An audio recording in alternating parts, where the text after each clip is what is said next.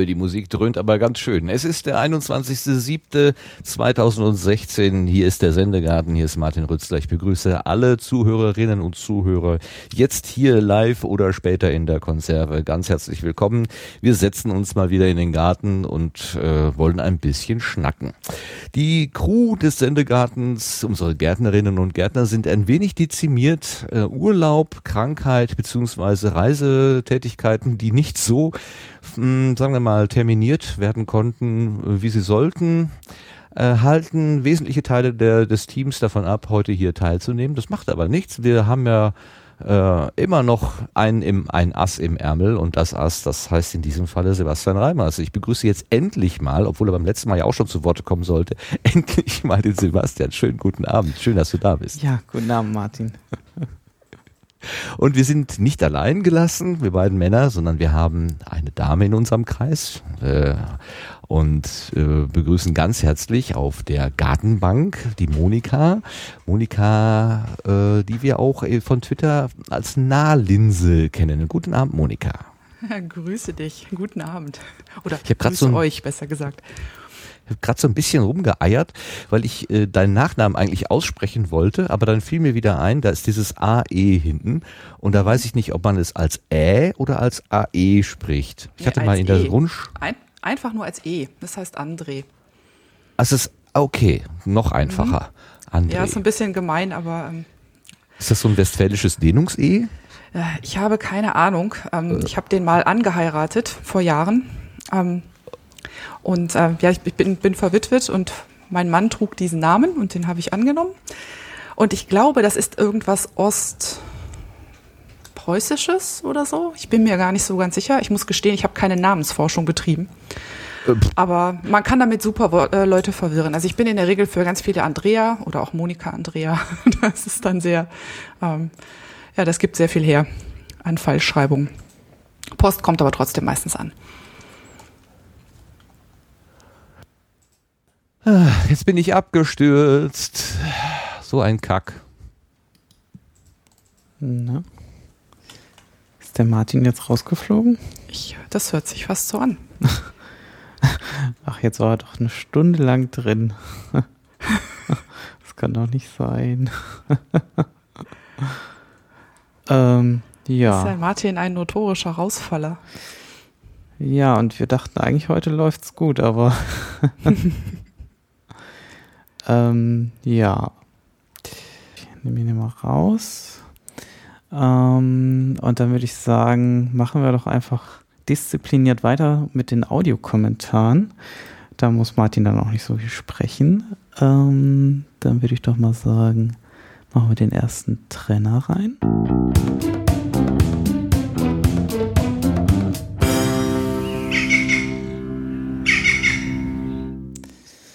So, kommen wir zum Thema neue Ernte. Da ist ein Audiokommentar eingegangen, den spiele ich jetzt einfach mal ab.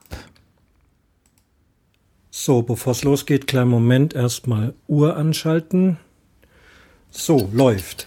Ja, grüßt euch, hier ist der Oboman, der Christian vom Umwomukum Podcast.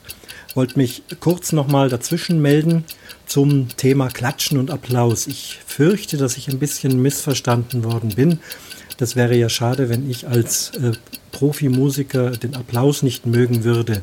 Also nicht der Applaus, also das Klatschen nach den Stücken war gemeint bei meinem letzten Kommentar, sondern eher dieses rhythmische Mitklatschen und Patschen bei dieser sogenannten volkstümlichen äh, Musik in den diversen Sendern. Wie gesagt, die Musik mag ich gar nicht kritisieren, ähm, da bin ich immer der Meinung, es möge jeder das anhören, was er gerne hört und womit er sich wohlfühlt. Und natürlich, wenn er da auch gerne mitklatschen möchte, dann soll es auch gut sein. Aber mir scheint gerade in diesen Sendungen doch ein äh, ja fast gezwungenes Mitgepatsche und zwar bei jedem Stück. Ich finde, dann ist es auch nichts mehr Besonderes, sondern es ist einfach eintönig und die Leute sitzen also da, es kommt mir fast vor wie Roboter und da sind bestimmt Animateure rundherum, die die Leute dann ständig zum Patschen anhalten. Und das ist mir zu viel und das mag ich nicht. Und das war gemeint, aber der Applaus, das Brot des Künstlers, das hat der Martin sehr richtig gesagt, ist natürlich eine tolle Sache. Und das muss sein, man braucht Stimmung, damit man für die Musiker, ähm, damit die Musiker fürs Publikum spielen können und da eben auch ja ein Feedback und ihre Freude dran haben. Ups. Okay, Zeit ist um. Das war's für heute. Bis zum nächsten Mal. Der Oberman, der Christian. Servus. Ja, da habt ihr ja schön weitergemacht. Sehr gut. ich bin wieder da. Ähm, hört ihr mich überhaupt? Ja. Mhm, Ja. Gut, sehr gut. Ähm, ihr habt schon mal einfach weitergemacht mit den äh, äh, äh, mit der neuen Ernte. Habe ich das richtig verstanden? Genau, richtig. Super. Nachdem Ach, wir uns eine Runde gewundert haben, haben wir weitergemacht. Ja, mich hat gerade äh, Studio Link mal wieder äh, einfach und oh, überraschend versetzt. Also dann geht so ein kleines Fenster auf, Studio Link funktioniert nicht mehr, steht da einfach. Danke, das weiß ich dann auch. Jetzt diese Information ist so ein bisschen fies. Ähm, wir haben das aber vorher, gerade eine Stunde vorher ausprobiert, also eine ganze Stunde laufen lassen und es hat immer funktioniert. Natürlich Murphy, wie Sebastian sagte schon, Murphy hat immer Platz. Der ist jetzt eingetreten. Okay, ähm, du siehst, ähm, wir geben uns Mühe, aber Mühe alleine nützt auch nichts. Okay, ähm, ja, wir haben, also ihr habt den äh, Audiokommentar vom Christian gehört, der nochmal darauf Bezug, Bezug genommen hat, was ich beim letzten Mal bezüglich des Applauses äh, gesagt hatte. Das war ihm wichtig, das nochmal zu ergänzen. Ganz süß finde ich die Idee mit dem Wecker, wo er darauf anspielt, dass ich gesagt habe, bitte nur zwei Minuten Takes und nicht länger. Sein letzter war ja fünfeinhalb Minuten lang. da hat er schon weite Teile der Sendung übernommen. Und das können wir uns natürlich nicht bieten lassen. Entschuldigung, Christian. Ich finde diese Sache mit dem Wecker total süß. Danke.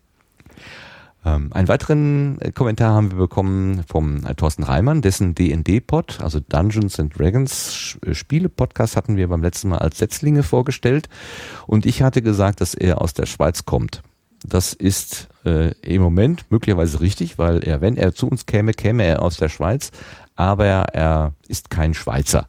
Er hat uns geschrieben, kurzes Feedback von meiner Seite. Ich mache es auch wirklich kurz, wirklich. Ich bin kein Schweizer, wie ihr in der letzten Sendung gemeint habt, wohnen du und dort.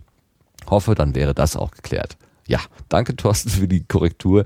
Du bist kein Schweizer. Wir wollen nicht behaupten, dass du Schweizer bist, nur dass du von dort kommst. Alles klar, danke für die Zusendung. Ja, damit sind wir schon durch und würden jetzt zu den Setzlingen kommen.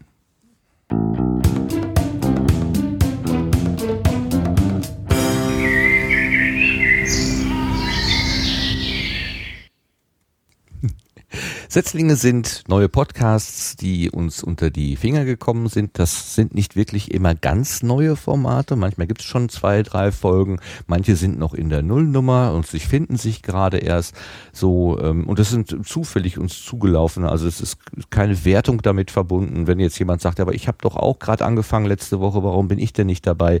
Ähm, das ist eine zufällige Auswahl. Also das hat jetzt keinerlei äh, Bevorzugung oder Benachteiligung.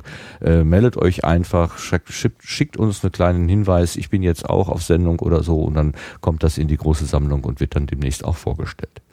Als erstes äh, möchte ich vorstellen den Podcast Ungelogen. Äh, ist ein Labercast von Stefan und Markus. Den Stefan kennt man möglicherweise schon vom Podcast, wo Mädchen noch wilder als Kühe sind. Ein Personal Podcast, wo er über sein Leben erzählt. Ähm, da könnte man auch erfahren, dass der Stefan aus Gelsenkirchen-Horst kommt, jetzt aber in Dingenstrop wohnt, im Sauerland, sagt er ja immer so schön. Sein Kumpel Markus kommt auch aus Gelsenkirchen-Horst, der wohnt aber jetzt in Düsseldorf. Und die beiden haben sich zusammengesetzt oder setzen sich zusammen und erzählen sich Geschichten. Und nicht nur Geschichten, ähm, die so passiert sind, sondern auch Geschichten, die möglicherweise nicht so passiert sind. Und der andere muss dann jeweils rauskriegen, ob das, was da erzählt worden ist, wahr ist oder gelogen, beziehungsweise gelogen oder ungelogen. Aber ich habe einen kleinen Ausschnitt mitgebracht, da kann uns dann der Stefan nochmal selber erzählen, was das Konzept ist. Hm. Den müsstest du einmal abspielen, Martin. Den sehe ich gerade irgendwie, der, der hat es nicht bei mir ins Soundboard geschafft. Alles klar, kein Problem. Dafür haben wir ja Netz und doppelten Boden. die Idee ist so ein bisschen ähm, auf der einen Seite so schon auch so ein bisschen personal, ähm, so dass jeder von uns, also nee, oder ich fange mal anders an. Ähm, die Idee ist so ein bisschen so, ähm, man trifft sich äh, vielleicht auf einer Party und unterhält sich so ein bisschen, kommt so ins Gespräch und ähm, äh, erzählt dann ja, so ein Schwank aus seinem Leben, ähm, irgendeine äh, interessante Geschichte, die einem so begegnet ist und ähm, immer so auch mit so einem leichten persönlichen Bezug, muss jetzt nicht total intim sein, aber so ein bisschen wie man das so erzählt. Ne? So nach dem Motto, Markus, habe ich dir eigentlich schon erzählt, was mir neulich passiert ist. So. Und ähm, dann ist es äh, so, dass es hier bei der Geschichte aber im Grunde völlig frei ist, ob äh, die Geschichte tatsächlich stimmt oder ob sie eben gelogen ist. Deswegen heißt es ja auch ungelogen hier. So ein bisschen mit ähm, kann nicht kann äh, wahr sein, kann aber auch ähm, erstunken und erlogen und dreist erschwindelt sein. So ähm, ist erstmal die grobe Idee. Und wir werden ähm, pro Folge jeder eine Geschichte zum Besten geben, die wir uns vorher für uns überlegt haben, die wir natürlich nicht abgesprochen haben. Und ähm, dann muss im Grunde der andere immer raten, äh, ist die Geschichte jetzt gelogen oder entspricht sie halt äh, der Wahrheit. Ja, und das äh, setzt voraus, dass man einigermaßen konsistent äh, bei der Geschichte bleibt, vor allen Dingen, wenn sie nicht äh, wahr ist, wenn sie also gelogen ist. So ist es dem Stefan, nein, dem Markus muss ich gestehen. Dem, der Markus hat dem Stefan die Geschichte erzählt, dass er bei der Firmentombola eine Karte für das Fußball, für das Endspiel der, der Fußball-Europameisterschaft gewonnen hat. Und er hat ihm, als er das zum ersten Mal erzählt hat, gesagt, dass er mit dem Zug hinfährt und eine Nacht im Hotel übernachtet. Beim zweiten Mal, als die beim äh, Night of the Pots, das ist ein Thema, da kommen wir gleich nochmal drauf, nochmal davon gesprochen haben, hat er gesagt, ja, äh, ich muss gleich los, mein Flugzeug geht. Und da sollte man dann schon überlegen, da könnte vielleicht irgendwas nicht stimmen. Also äh, Markus war entsprechend dann auch ähm, im Bilde und er meinte aber ja, ähm, leider habe ich falsch geraten, denn die beiden haben dann noch so ein Punktesystem.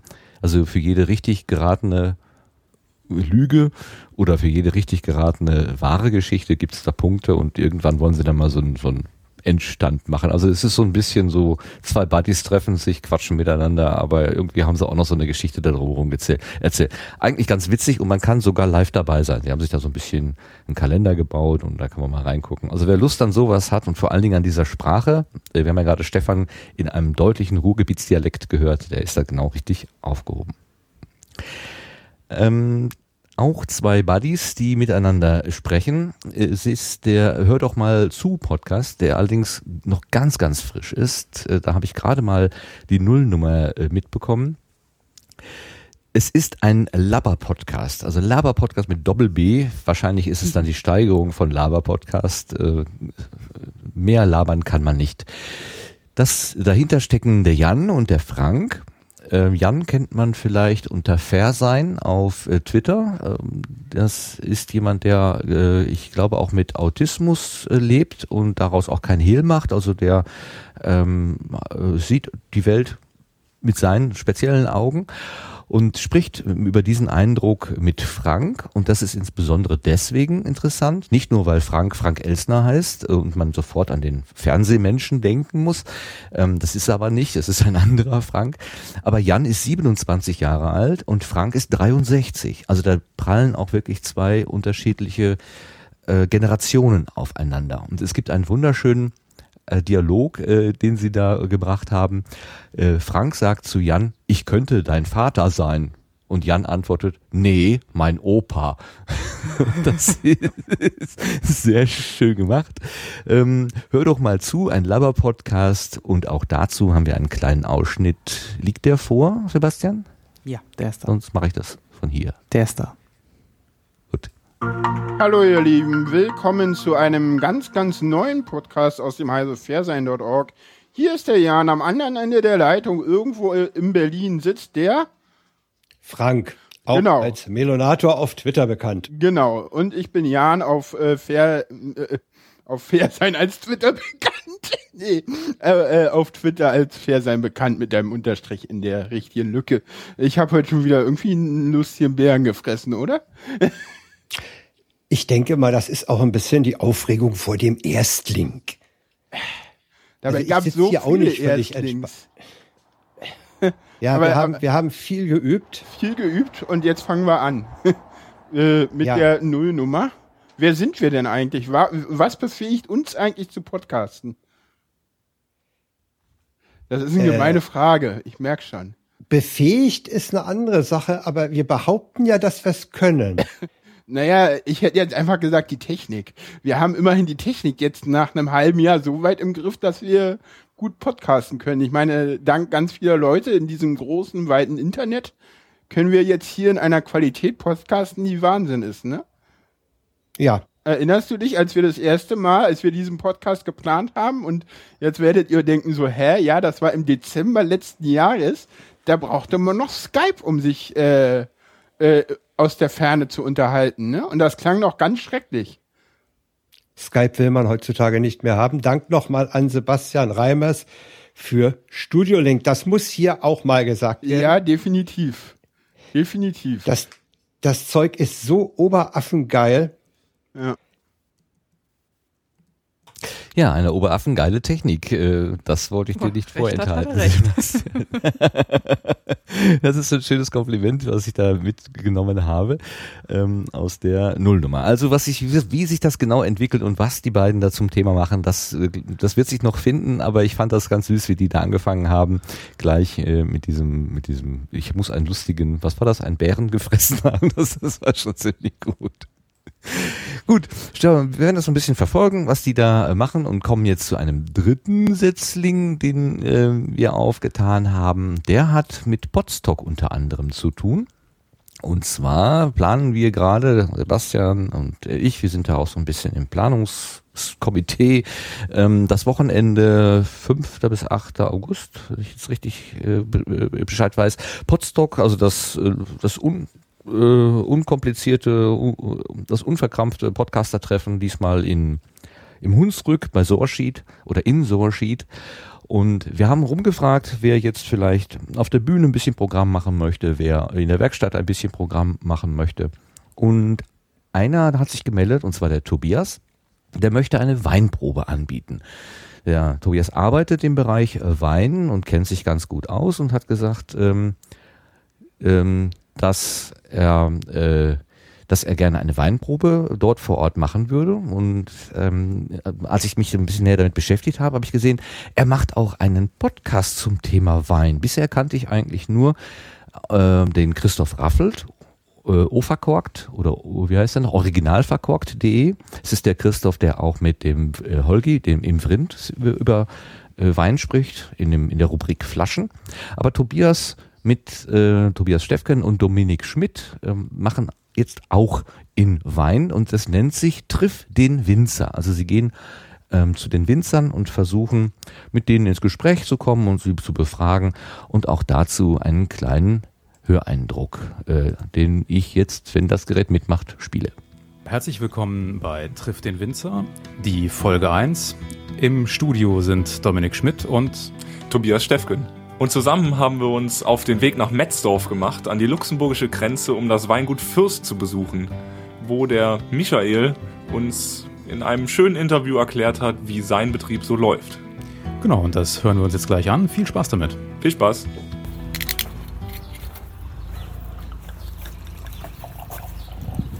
Ja, wir sind jetzt hier angekommen und vor uns sitzt der liebe Michael, der sich jetzt hier ein bisschen Zeit nimmt für uns und ein paar Fragen beantwortet. Wir haben schon eben hier ein bisschen das Weingut begutachtet, viel los noch, aber ja, wie gesagt, trotzdem hat er sich Zeit genommen. Ja, und dann gucken wir jetzt mal, was so zu erzählen gibt. Von was für Arbeiten halten wir dich jetzt eigentlich hier ab? Ja, momentan sind wir ähm, nochmal Lagerbestückung, das heißt Etikettieren, Abfüllen und die ganzen Veranstaltungen am Vorbereiten, die jetzt noch vor uns stehen. Unter anderem das Zulaubener Moselfest und auch das Hoffest. Da gibt es immer natürlich sehr viel Vorbereitung, ähm, dass das Ganze ein bisschen reibungslos und ohne viel Stress dann ablaufen kann. Muss immer alles gut vorbereitet sein, weil wir haben ja auch noch ähm, genügend in den Weinbergen draußen zu tun und alles muss jetzt ein bisschen passen in dem Ablauf, dass da kein unnötiger Stress entsteht während der Veranstaltung. Ja, das mal so zwei Minuten oder 1,39 genau äh, ein Eindruck. Der, der Winzer kommt so ein bisschen schwer in, in Fahrt, ähm, aber das wird sich im Laufe der Zeit sicherlich noch äh, ergeben, das Gespräch. Jedenfalls finde ich das ganz interessant und äh, die Tatsache, dass man jetzt mit jemandem, der mit Wein zu tun hat, dann auch gleich über Podcast äh, auf Podstock dann direkt sprechen kann, ist ganz, ganz wunderbar. Also es wird dort eine Ecke eingerichtet, ähm, da wird eben ein entsprechender äh, eine Verkostung stattfinden und damit der äh, Tobias weiß, wie viel er mitbringen soll, bietet er auch, und das möchte ich an dieser Stelle auch gerne der der hörenden Community mitgeben, um äh, Informationen darüber, wer gerne teilnehmen möchte. Er hat da im Sendegate eine Rubrik eingerichtet. Unter Weinprobe wird man das finden und dann kann man sagen, ich habe Interesse, bring mir bitte, bring bitte für mich einen Becher mit oder was auch immer. Das Gut, ein das war- Tipp. Ja, ich, äh, das wollte ich jetzt mal gerade bei euch noch abfragen. Jetzt habe ich euch ja so ein bisschen zugetextet, ähm, was ihr von diesen Setzlingen so haltet nach dem ersten Also Eindruck. ich, ich bin ja jetzt mal direkt auf den Wein-Podcast angesprungen. Ähm, ich habe ja, bevor wir losgelegt haben, schon gesagt, ich habe mir erstmal einen Rotwein geholt. Ähm, ich bin ein ganz großer, ein ganz großer Weinfan und finde das einfach total klasse. Und ich werde ganz, ganz sicher da reinhören und mich da mal so ein bisschen dran festhören. Weil neben dem Trinken von Wein macht ja auch das Klugscheißerwissen über Wein immer super viel Spaß, wenn man so ein bisschen weiß, was passiert da eigentlich und ähm, was ist das für eine Rebsorte, was tun die da mit, dem, mit den Trauben und und und. Also das war jetzt für mich gleich so ein Tipp, wo ich mir jetzt mal so einen Knoten ins Taschentuch gemacht habe. Wunderbar. Sebastian, was hat dich jetzt von den dreien so angesprochen? Ähm, ja, also äh, dieser Hör doch mal zu Podcast, den habe ich so ein bisschen in der Entstehungsgeschichte auf der Subscribe noch mitbekommen. Also da hatte ich Ah. schon äh, mitbekommen, wie sich Jan und Frank da zusammengesetzt haben. Ähm, und ich finde das jetzt sehr schön, dass das auch ähm, geklappt hat anscheinend. Ja, und natürlich freue ich mich auch, dass sie über Studio Link das Ganze auch lösen, obwohl sie ja eigentlich beide in Berlin sind, aber ähm, ja, so kann es ja auch gehen, dass man, obwohl man lokal, gut, Berlin ist auch gro groß, also ne, vielleicht ist es einfacher, dann doch äh, über die Voice-over-IP-Leitung zu gehen, als sich äh, direkt zu treffen, ja. Mhm. Ja, dann äh, hast du, irgendjemand hat gerade Luft geholt. Wollte noch was sagen? Ich will niemanden abwürgen. Ich war's nicht. Gut, keiner holt die Luft. Wir brauchen keine Luft. Also vor allen Dingen, ich musste das Fenster gerade zumachen. Hier wird es gerade äh, doch deutlich wärmer. naja, egal. Ähm, das Hemd kommt hinterher sowieso in die Wäsche. Dann kommen wir weiter zur Gartenbank.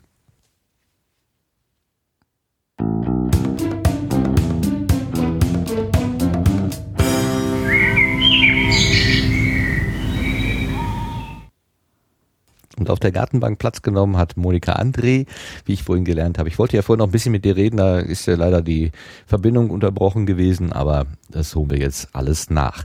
Ich habe aber mal ganz am Anfang eine Frage. Ähm, Monika, was war denn deine Challenge heute?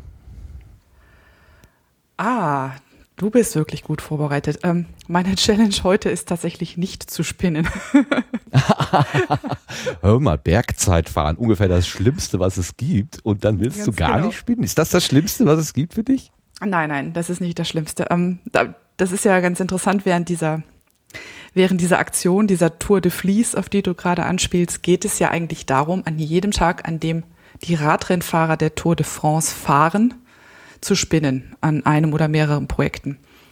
Und naja, wenn das Leben noch mitspielt, also was man so ähm, Erwerbsarbeit nennt oder ähm, Live-Podcasts am Abend, dann kann das schon mal ein bisschen schwierig sein, die Zeit noch zu finden, um tatsächlich so jeden Tag so ein kleines Pensum ähm, am Spinnrad zu verbringen. Und heute ist es tatsächlich so, dass ähm, vielleicht, wenn ich nachher noch Puste habe, wenn wir fertig sind, vielleicht setze ich mich nicht ans Rad oder hole eine von den Spindeln raus. Aber ich habe vorgearbeitet für diesen Fall. Ich habe nämlich an einem Ruhetag der Fahrer, an dem wir eigentlich nicht spinnen, habe ich gesponnen, damit ich Zeit habe, heute auch ohne Druck im Nacken ähm, zu podcasten und nicht unbedingt Wow. ähm, spinnen möchte. Genau. Ganz super. Ja, das, äh, das glaube ich, das müssen wir gleich nochmal in einen etwas größeren Kontext einbetten. Ja. Ähm, äh, fangen wir mal an, vielleicht ganz einfach. Ich habe dich äh, zum ersten Mal wahrgenommen jetzt im, wann war das, im Mai auf der Subscribe 7. Ich war ja persönlich nicht anwesend, aber ich habe den Livestream verfolgt und ich habe deinen Vortrag äh, gehört, wo du von einem alternativen Podcast-Universum gesprochen hast. Du bist also selber Podcasterin. Schon Richtig. seit 2009. Neun. Ja, was hast du denn so im Angebot? Ähm, ich habe momentan drei Podcasts im Angebot, die in unterschiedlicher Frequenz erscheinen. Angefangen, also mein allererster Podcast ähm, ist ein Podcast über Fotografie und da ganz konkret tatsächlich auch sehr stark fokussiert auf die kreativen Aspekte, auf Dinge wie Wahrnehmung, ähm, auf Dinge wie finde ich überhaupt Motive, wie gehe ich damit um, wie, wie transportiere ich Botschaften ähm, durch Fotografie und ganz bewusst weniger auf das Thema, ähm, gut, welches Objektiv brauche ich dafür, welche Kamera. Also Technik ähm, lasse ich relativ häufig oder fast immer außen vor. Den Podcast, äh, der heißt Monis Motivklingel, den gibt es seit 2009. Es sind jetzt irgendwie paar 60 Episoden raus, weil ich leider auch nicht immer den Rhythmus hinbekomme beim Podcasten, wie ich es gerne möchte. Dann habe ich seit eineinhalb Jahren ungefähr einen Podcast zu meinem zweiten Hobby. Ich bin faserbegeistert und faserverrückt. Also ich ähm, stricke gerne, ich spinne gerne. Und ähm, dazu gibt es einen Podcast, der aber inzwischen auch vom reinen Stricken und Spinnen so ein bisschen ausufert zu geschichtlichen Themen rund um dieses textile Universum. Und überhaupt, wann immer ich irgendwas finde, was, was nur so ein bisschen andockt und in andere Fachgebiete mit reingeht, dann greife ich das total gerne auf, weil ich das mag, wenn das so auseinander, wenn, wenn man sieht, wie Dinge sich miteinander vermischen, wie Themen zusammenhängen. Und ähm, der Podcast heißt Fiber-Thermometer. Und dann habe ich noch einen Laber-Podcast, den, den äh, Chris und ich nennen wir dann auch gerne den Pärchen- oder Küchentisch-Podcast, Abzug FM, wo wir so über die Projekte sprechen, die uns privat umtreiben. Also sei es äh, Buchprojekte, an denen wir gerade arbeiten oder auch äh, das Insektenhotel im Garten oder den letzten Urlaub oder die gute Flasche Wein, die gerade vor uns steht. Also das ist so ein bisschen ähm, die Kramschublade unter meinen Podcast. Da kann man irgendwie alles reintun. Und äh, wie lange es den jetzt gibt, weiß ich gar nicht. Doch, die haben wir, glaube ich, gestartet, als wir hier in dieses Haus gezogen sind oder kurz davor. Der müsste so auch um und bei ein, eineinhalb Jahre alt sein, ja. Bei, den, bei dem Fieberthermometer, wo du gerade sagtest, da kommen auch so ähm, abseitige Themen. Da erinnere ich mich jetzt, habe ich gehört, du hast über Wikingersegel gesprochen. Also wie die alten Wikinger überhaupt ihre Tücher da produziert haben, mit denen sie dann ihre Schiffe bewegen konnten. Genau. Das war ganz spannend, ne? Das war, das war super spannend. Das hatte ich vorher auch nicht auf dem Schirm. Ich bin irgendwie, ich habe so Suchen laufen zu, zu Themen rund um Wolle und Textiles und äh, landete dann auf einem Artikel, der über eine Forschungsarbeit berichtete, wo man tatsächlich mal nachgeforscht hat, ähm, wie sind eigentlich damals zu Wikingerzeiten, also was war das, 600, oh Gottchen, jetzt habe ich die Zeit nicht parat. Okay, ich lege mich nicht fest. Damals So, reicht. Da, damals damals, TM, ne? Genau. genau. Ja, ja. Wie- Bei Helga und Helga. genau, genau. Wie denn da, wo die Segel gemacht worden sind. Und ähm, das hat mich relativ umgehauen. Das hätte mir klar sein müssen, aber die sind tatsächlich aus Wolle gemacht worden. Und zwar in mühevoller Handarbeit. Also so ein, so ein Boot hast du in ein paar Wochen gebaut mit einer Truppe fähiger Bootsbauer, aber für die komplette Segelausstattung eines Wikinger-Kriegsschiffs hast du ein bis zwei Jahre gebraucht, bis das fertig war. Von der, von der Haltung der Tiere bis übers in Anführungszeichen Ernten der Wolle, dann das Spinnen, damals ja auch nicht auf Spinnrädern, sondern auf Handspindeln und äh, dann das Verweben dieser ganz feinen Fäden, dann das Wasserdichtmachen der, der, der Segel.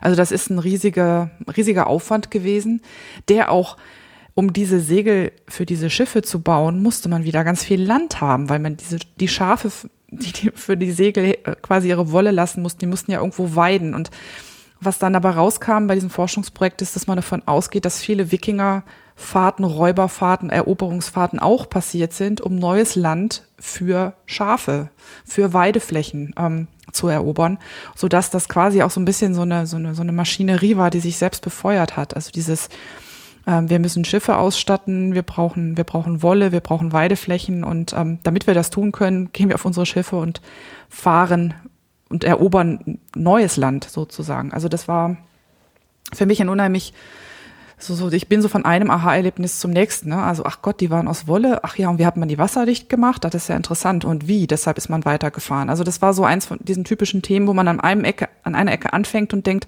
man hat's und man hat's greifbar und dann plötzlich ja, rollt sich da wie auf so einem Wollknäuel. Man zieht irgendwie dran, es kommt immer mehr Faden und immer mehr Geschichte und immer mehr Interessantes. Und ähm, das ist ein Grund, warum meine Fiberthermometer-Folgen auch immer aufwendiger in der Vorbereitung werden. Ich denke immer so, oh geil, ich habe ein Thema. Und dann fange ich an zu recherchieren und dann dauert es irgendwie ewig, bis ich das ähm, für so ein Segment dann fertig habe. Aber es ist toll. Also das ist irgendwie was, was sehr, sehr viel Spaß macht. Ja, da kommt ja auch schon so ein bisschen so ein, so ein Punkt raus, den du ja auch angesprochen hast bei deinem Vortrag auf der Subscribe 7, dass äh, mit dem Begriff ähm, ja, Stricken oder Weben oder Spinnen, also immer gleich Handarbeiten verbunden ist und damit dann so eine äh, so eine Abwertung eigentlich stattfindet und äh, du aber nicht nur, weil du es selber betreibst, sondern auch, weil du eben dich im weiteren Sinne damit beschäftigst, eben auch merkst, das hat auch ganz andere äh, Bedeutung eigentlich. Also dieses Abwerten, von dem du da berichtet hast und was wir gleich vielleicht nochmal ein bisschen tiefer erläutern oder analysieren sollten, ähm, das ist völlig unberechtigt an der Stelle. Denn es sind technische Prozesse, egal wo man sie jetzt, ob man daraus macht oder aber das ist das Gleiche. Ja, das ist, das ist tatsächlich so. Das ist ja, es ist ein altes Handwerk, es ist eine alte Kulturtechnik in vielen Dingen. Und die hat uns halt früher mehr beeinflusst. Also wir sehen das auch. Ich habe ich hab auch eine Folge oder ein Segment mal darüber gemacht, wie textile Begriffe in unseren Sprachgebrauch eingeflossen sind. Und das passiert ja deshalb, weil diese, dieses Handwerk früher ein Teil des täglichen Lebens war und eben nichts, was was ähm, man so nebenbei als Spaß gemacht hat oder als Hobby oder weil, weil man sonst nichts zu tun hatte, sondern das waren Dinge, die haben einen am Leben erhalten.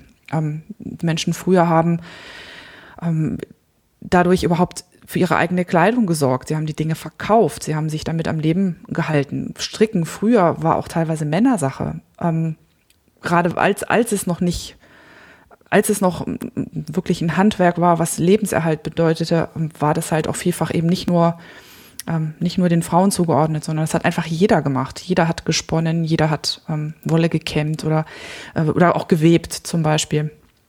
Und das äh, ist, glaube ich, bei ganz vielen Dingen so, die wir heute so aus Spaß machen, die so ein bisschen, naja, wenn du halt Zeit dafür hast, so diesen, diesen Touch bekommen, die sind halt, die kommen halt, die haben eine andere Wurzel. Die sind halt früher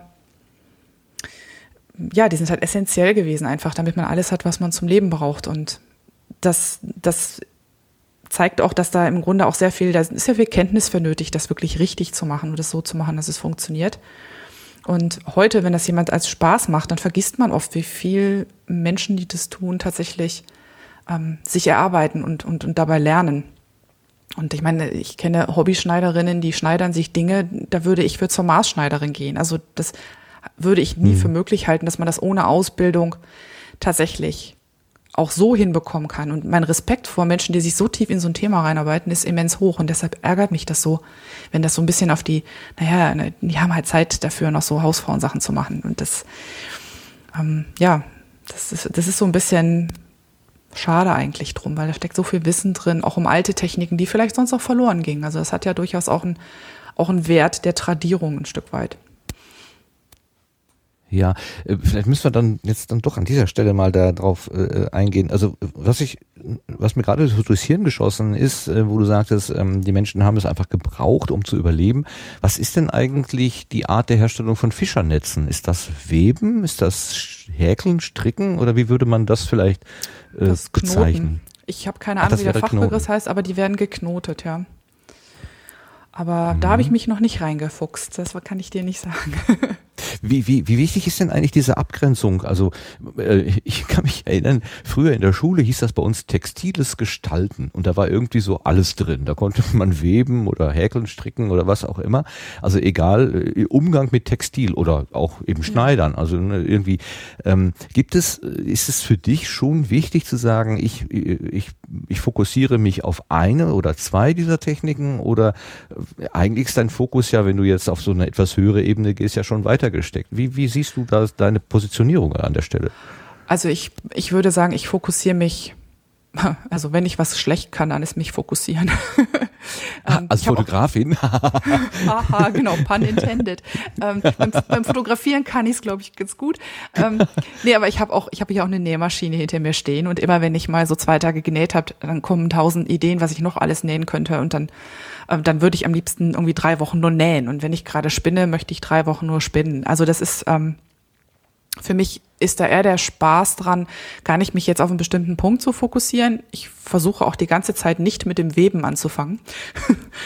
Für mich ist tatsächlich dieser, dieser, dieser Gedanke des Schaffens, äh, dieses, was man auch so jetzt neudeutsch Makertum nennt, also sich das auseinandersetzen, wie sind Dinge, wie sind Dinge zusammengesetzt, wie werden sie hergestellt, was bedeutet das eigentlich, ähm, ein Kleidungsstück herzustellen oder eine Tasche zu nähen.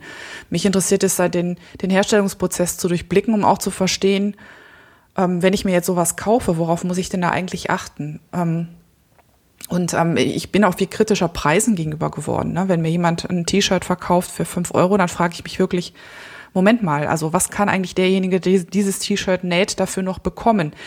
Wenn man sich mit solchen Dingen auseinandersetzt, dann ist das oft erstmal nur so ein Hobby-Ding, Entspannung und so. Dann ist, also bin ich zumindest oft fasziniert von, von der Technik und von dem Handwerk dahinter. Und dann gibt's für manche Menschen den Punkt, und das passiert bei mir auch jetzt so, so langsam ein bisschen, dass der politische Aspekt da reinkommt, weil man plötzlich versteht, okay, in diesem Produktionsprozess, was passiert da? Ähm, wie viel Arbeit ist das eigentlich? Äh, wo kommt die Qualität her? Worauf muss ich achten? Und was, was ist eigentlich ähm, mit unserem Konsum? Was lösen wir damit eigentlich aus, wenn wir so ein Stück halt so günstig äh, konsumieren? Weil, weil man plötzlich, weil ich plötzlich weiß, was da also so drin ist an, an, an Fertigkeiten und Fähigkeiten und auch an Material und so. Also das, das sind ganz verschiedene Aspekte, die da reinspielen. Und mir persönlich, ich habe halt jetzt einen, im Großen und Ganzen einen Schwerpunkt auf ähm, diesen Faser ähm, Handarbeiten, also Spinnen, Stricken, ganz gelegentlich mal häkeln, aber eher nicht so viel. Aber ich könnte mir auch gut vorstellen, genauso tief in, in ein Thema, was dazu artverwandt ist, einzusteigen. Also es soll ja, es soll ja Kämpfe geben auf manchen Plattformen, wo die Häkler gegen die Stricker und so ähm, argumentieren, was denn jetzt die bessere Handarbeit ist. Aber das ist mir ehrlich gesagt, ähm, das ist mir zu blöd. Das finde ich auch nicht, dass man das in irgendeiner Form werten kann, sondern das ähm, ist halt einfach, was dann mehr interessiert. Aber jetzt kein, keine Abgrenzung notwendig und auch keine Positionierung notwendig eigentlich. Wenn ich mich positioniere, dann höchstens, dass ich möchte, dass sowas nicht abgetan wird als irgendwie, ja, was, was weniger Wertiges oder was, was Blödsinniges oder so. Also, aber ansonsten, nö. Fokussieren fällt da schwer.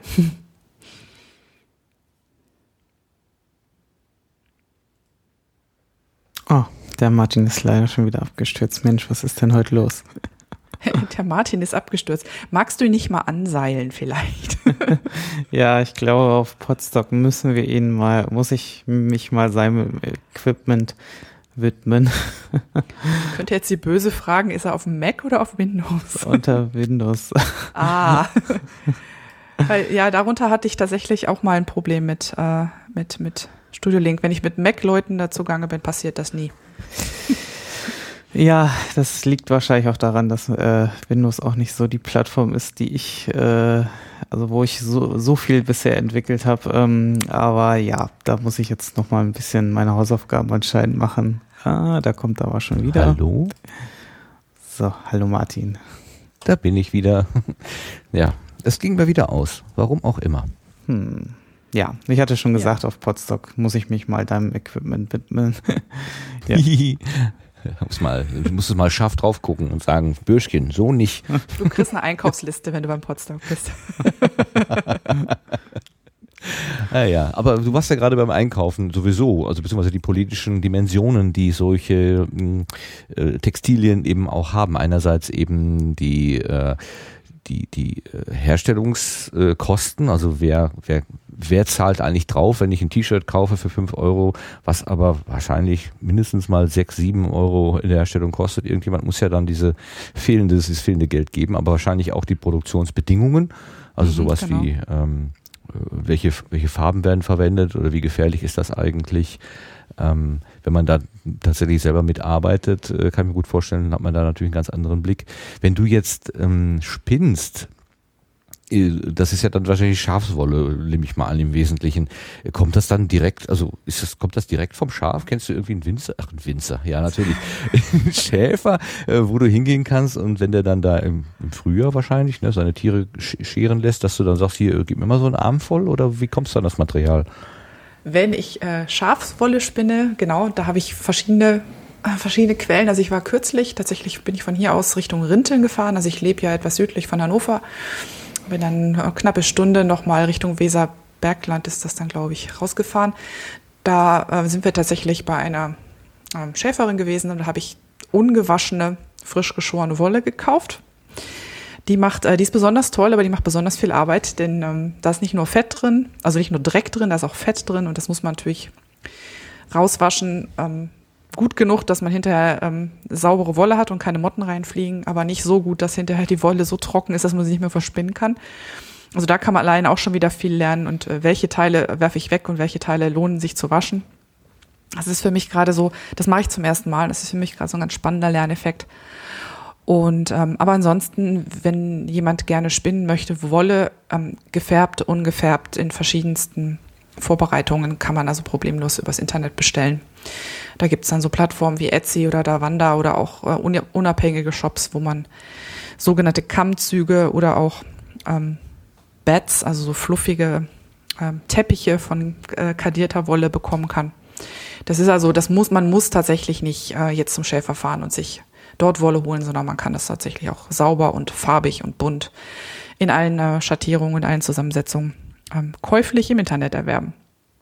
Was und, ist ähm, kadiert? Achso, Entschuldigung, was ist kadiert? Ja, nee, kadiert. Ähm, also immer wenn Leute hier zum Fotoworkshop hier bei uns reinspazieren und bei mir in mein, mein Kreativzimmer hier oben tapern, dann sagen die irgendwann, was ist denn das für ein Monster, was da steht? Da steht ein, eine, eine quasi eine hölzerne Kiste und da drin sind ähm, zwei große stachelbewehrte Rollen. Also da ist so, ein, so eine Art ähm, Dornenmatte über zwei Rollen gelegt. Die Dornen sind relativ fein. Also das ist dann wirklich so ein, ja, so ein, wie kann man das denn sagen? Also das sind lauter so wie, wie, wie, wie Stecknadeln, nur umgekehrt halt reingesteckt, dass die Spitzen nach oben zeigen und die Abstände sind ungefähr so ein paar Millimeter auseinander. Wenn es eine Kugel wäre, wäre es ein Morgenstern oder? Äh, ja, aber nur viel feiner. Ne? Das ist schon mehr ja. wie so eine sehr stachelige Bürste, sagen wir es mal. Okay. Sagen wir es mal so. Davon gibt es zwei Rollen da drin, eine große und eine kleine. Und wenn ich dadurch Wolle schicke, dann wird die ausgerichtet. Also entlang dieser Stacheln quasi gebürstet, könnte man sagen. Und ähm, ah ja, diesen, ja. diesen Vorgang nennt man Kadieren. Und wenn man Ach. das Ganze dann noch ein kleines bisschen gerichteter haben möchte und ähm, alle Fasern von der gleichen Länge in dieselbe Richtung zeigen wollen, dann schickt man das, was da rauskommt, nochmal durch Wollkämme und dann kommt ein Kammzug raus. Dann ist also ähm, nochmal eine andere Vorbereitung fürs Spinnen. Und je nachdem, von welcher, von welcher Form der Wollfasern aus man spinnt, wird das Garn anders. Also ich kann direkt von der Locke vom Schaf spinnen oder ich kann von der kadierten Vorbereitung spinnen oder von einem Kammzug oder oder oder oder. Da gibt es tausend Varianten. Und wenn ich diese tausend Varianten multipliziere mit den vielen verschiedenen Sorten Fasern, die es gibt. Es gibt ja nicht nur Schafwolle, es gibt Alpaka und Seide und Bananenfaser und Rosenfaser und wirklich irgendwie Fasern gibt es fast von fast allem. Dann habe ich also die Arten der Vorbereitung plus die Arten der Faser plus die Art und Weise, wie ich es verspinne. Und damit habe ich quasi ein unendlich großes Spektrum an Möglichkeiten, ein Garn herzustellen. Und das ist äh, das, das Spannende daran, festzustellen, wenn ich dieses Handwerk richtig beherrsche, dann habe ich quasi unendliche Möglichkeiten. Und das kann eine Maschine nie tun. Diese, diese Bandbreite hat eine Maschine nicht. Und das ist das, was äh, Spinnen für viele so, und auch für mich so faszinierend macht. Mhm. Ähm, Nochmal ganz rein, rein, rein, rein technisch betrachtet ist das ja ein Verdrillen von einzelnen Fasern zu einem längeren Garn. Oder also ist, die Technik ist irgendwie zwirbeln oder verdrillen, also drehen ja, im genau. Wahrsten. Ja. Genau, das ist im äh, Grunde ein bisschen wie bei einem Seil. Ne? Also ein Seil wird ja auch verdreht, wenn du so einen Seilmacher betrachtest, nur dass beim mhm. Seil der Drall, also der Twist, ähm, gleichzeitig in alle Teile kommt. Ne? Also, der, also hinten steht einer, der dreht auf der einen Seite, auf der anderen Seite steht der zweite und die drehen und dieses Seil dreht sich dann umeinander und in alle Teile auf der ganzen Länge, auf der, auf der ganzen ja, genau. Länge kommt mhm, gleichmäßig der Draht rein. Ja. Genau. Und beim Spinnen ist es halt so, dass der Drall ähm, von, von der Spitze aus, vom Spinn, also von der Spindel aus oder vom Spinnflügel aus zu dir läuft und ich habe dann, ich habe die losen Fasern in der Hand und ziehe die so aus, dass der Drall die fassen kann. Und wo ich sitze, ist ganz wenig Drall und am Spinnrad vorne ist quasi maximaler Drall. Und in dem Moment, wo ich das dann füttere, läuft das auf die Spule und da hört es dann auf, mehr Drall zu bekommen. Aber das ist im Grunde ein Verdrillen, ja. Und damit das, und das dann hinterher stabil ist, wickelst du es manchmal nochmal umeinander. Das nennt sich dann Zwirnen. Dann gleicht sich der Drall vom ersten und vom zweiten Faden aus und dann ist das stabil und rollt sich auch nicht mehr auf.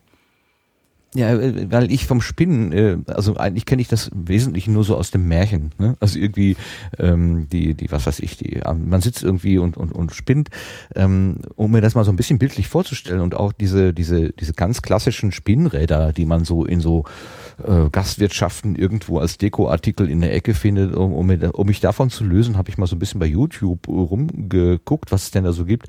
Aber ich glaube, so dieses klassische Modell ist schon nach wie vor eigentlich äh, so ein gängiges Modell. Also so, so, so viel, ganz viel Änderungen habe ich da jetzt nicht wahrgenommen. Oder hast du so ein ganz futuristisches, modernes ähm, Spinnrad, was mit den alten, mit diesen Bildern, die man so vor Augen hat, gar nichts mehr zu tun hat? Ähm, jein, also ich habe eines, das sieht wirklich, das ist wirklich exakt noch ein sehr altes Modell. Ähm, das, das ist ein modernes Rad, aber es ist einem alten Vorbild nachempfunden. Das sieht wirklich so, ne, so gedrechselte Speichen und ein Riesenrad. Ja, ja, rechts genau. Davon, mhm. Rechts davon dann so den, den Spinnflügel und, und das Ganze natürlich aus Holz und so. Und dann habe ich aber auch ein äh, Spinnrad, das ist ein Klapprad, das kann ich in den Koffer packen. Mit dem reise ich auch. Ein Faltrad womöglich. Ein Faltrad, Schöne genau. Grüße genau. an Brombeerfalter. Und das sieht schon gar nicht mehr so typisch aus. Also da ist das eigentliche Schwungrad sehr klein. Es gibt noch ein zweites Schwungrad dazu, was dann zusammen mit dem großen halt ähm, für die Übersetzung sorgt. Das sieht schon, da, gut, wenn man es weiß, dann erkennt man, dass es ein Spinnrad ist, aber es ist schon nicht mehr so ganz dieses typische Märchenbild Spinnrad.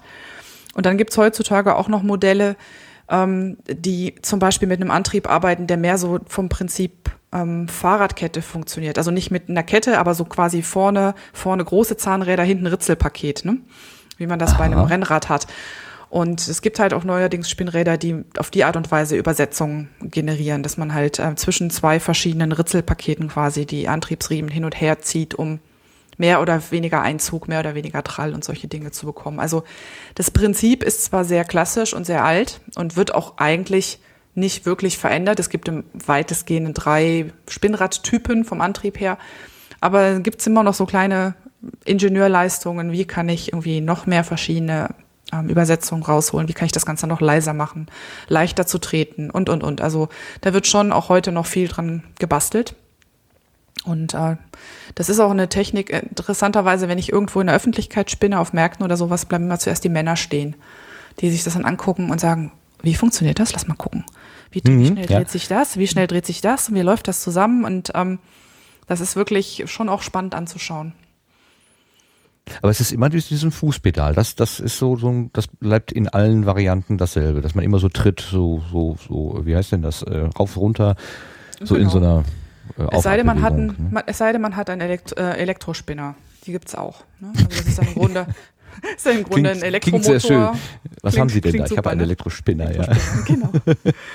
Und das Ding kommt dann, hat dann einen Stecker oder einen Akku dran und dann ist also quasi nur ein Motor, auf dem eine Spule sitzt mit einem Spinnflügel und dann kann man auch spinnen, wenn man gerade schweres Rheuma hat oder, ähm, oder im Urlaub ist und man will nur was Kleines mitnehmen oder sowas. Dann ähm, ich bin also jetzt auch, auch mal, ich bin jetzt auch mal so ein Mann auf so einem, auf so einem äh, Markt, wo du gerade spinnst und ich stelle mir die Frage, okay, dass sich das dreht, kann ich ja verstehen und dass sich das da so aufzwirnt, ja, aber wieso wickelt sich das denn jetzt auch noch auf? Also wie ist das, sind das zwei verschiedene Mechaniken? Das eine ist, dass die Spule sich langsam dreht, um den fertigen was immer da herauskommt, ich sag mal Faden, stimmt wahrscheinlich nicht, äh, aufzusammeln und äh, irgendwas drumherum macht dann nochmal die, die, das Verdrillen?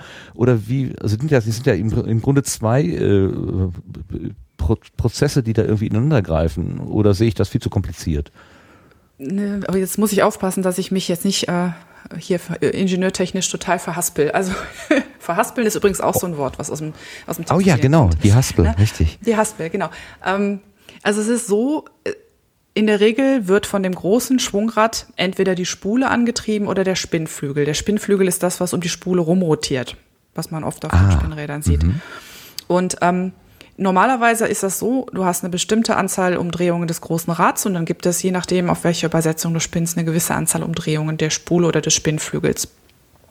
Damit sich das jetzt aufwickeln kann, muss es dazwischen so einen kleinen, eine kleine Verzögerung geben. Deshalb wird je nach Typ des Modell, äh, Typ des Rades entweder die Spule oder der Spinnflügel ganz leicht abgebremst durch eine zusätzliche Fadenbremse oder einen Lederriemen, der an irgendeiner Stelle eingebaut ist. Und dadurch, dass diese, dass sich dann Spule oder Flügel etwas langsamer drehen, als sie eigentlich müssten, also dass wir dann ein Delta reinkriegen. Dadurch mhm. kommt diese Aufwicklung zustande. Und der Drall kommt tatsächlich ähm, dadurch, dass, dass der Faden, der ja an der Spule befestigt ist, über einen Hilfsfaden, also es gibt immer am Anfang so einen Wollfaden, den du drum machst, den ziehst du vorne raus und wenn du dann trittst, fängt er an, sich zu verdrillen. Und da rein ähm, fasst du dann deine Fasern und die werden dann eingefangen und mit, mit draufgezogen. Und das Verdrillen kommt tatsächlich von dem sich drehen der Spule. Aber dass es sich aufwickelt, liegt halt an dem Unterschied zwischen Antrieb, also Tempo des Antriebsrads und Tempo der, der Spule oder des Spinnflügels. Durch diesen kleinen Unterschied kommt das dann zustande. Jetzt hast du gerade das Wort Delta verwendet und das ist ja normalerweise wirklich so ein Ingenieursprech. Äh, ähm, hast du irgendeine ingenieurtechnische Ausbildung, dass dir das nahe liegt? so ein bisschen von allem. Ich habe mal vier Semester Architektur studiert, was ja bekanntlich ein, Architekt, äh, ein Ingenieurstudiengang ist. Habe ich da aber nicht zu Ende gebracht. Ähm, ich habe Physik und Germanistik auf Lehramt studiert und als Physiker ähm, oder als Physikerin, je nachdem, weiß man, Deltas laufen einem täglich über den Weg. Ja, das wenn kommt, ich meinen Kontostand aus meiner angucke. naturwissenschaftlichen Verbildung. ja gut, beim Kontostand gibt's auch Deltas, ja, das ist richtig. Zwischen Wunsch und Wirklichkeit meine ich so. Oder? Genau. Dass das so liegt, genau. okay, ähm, ist äh, ja, jetzt müssen wir mal überlegen, wie kommen wir jetzt auf die Podcasterin sozusagen zu sprechen?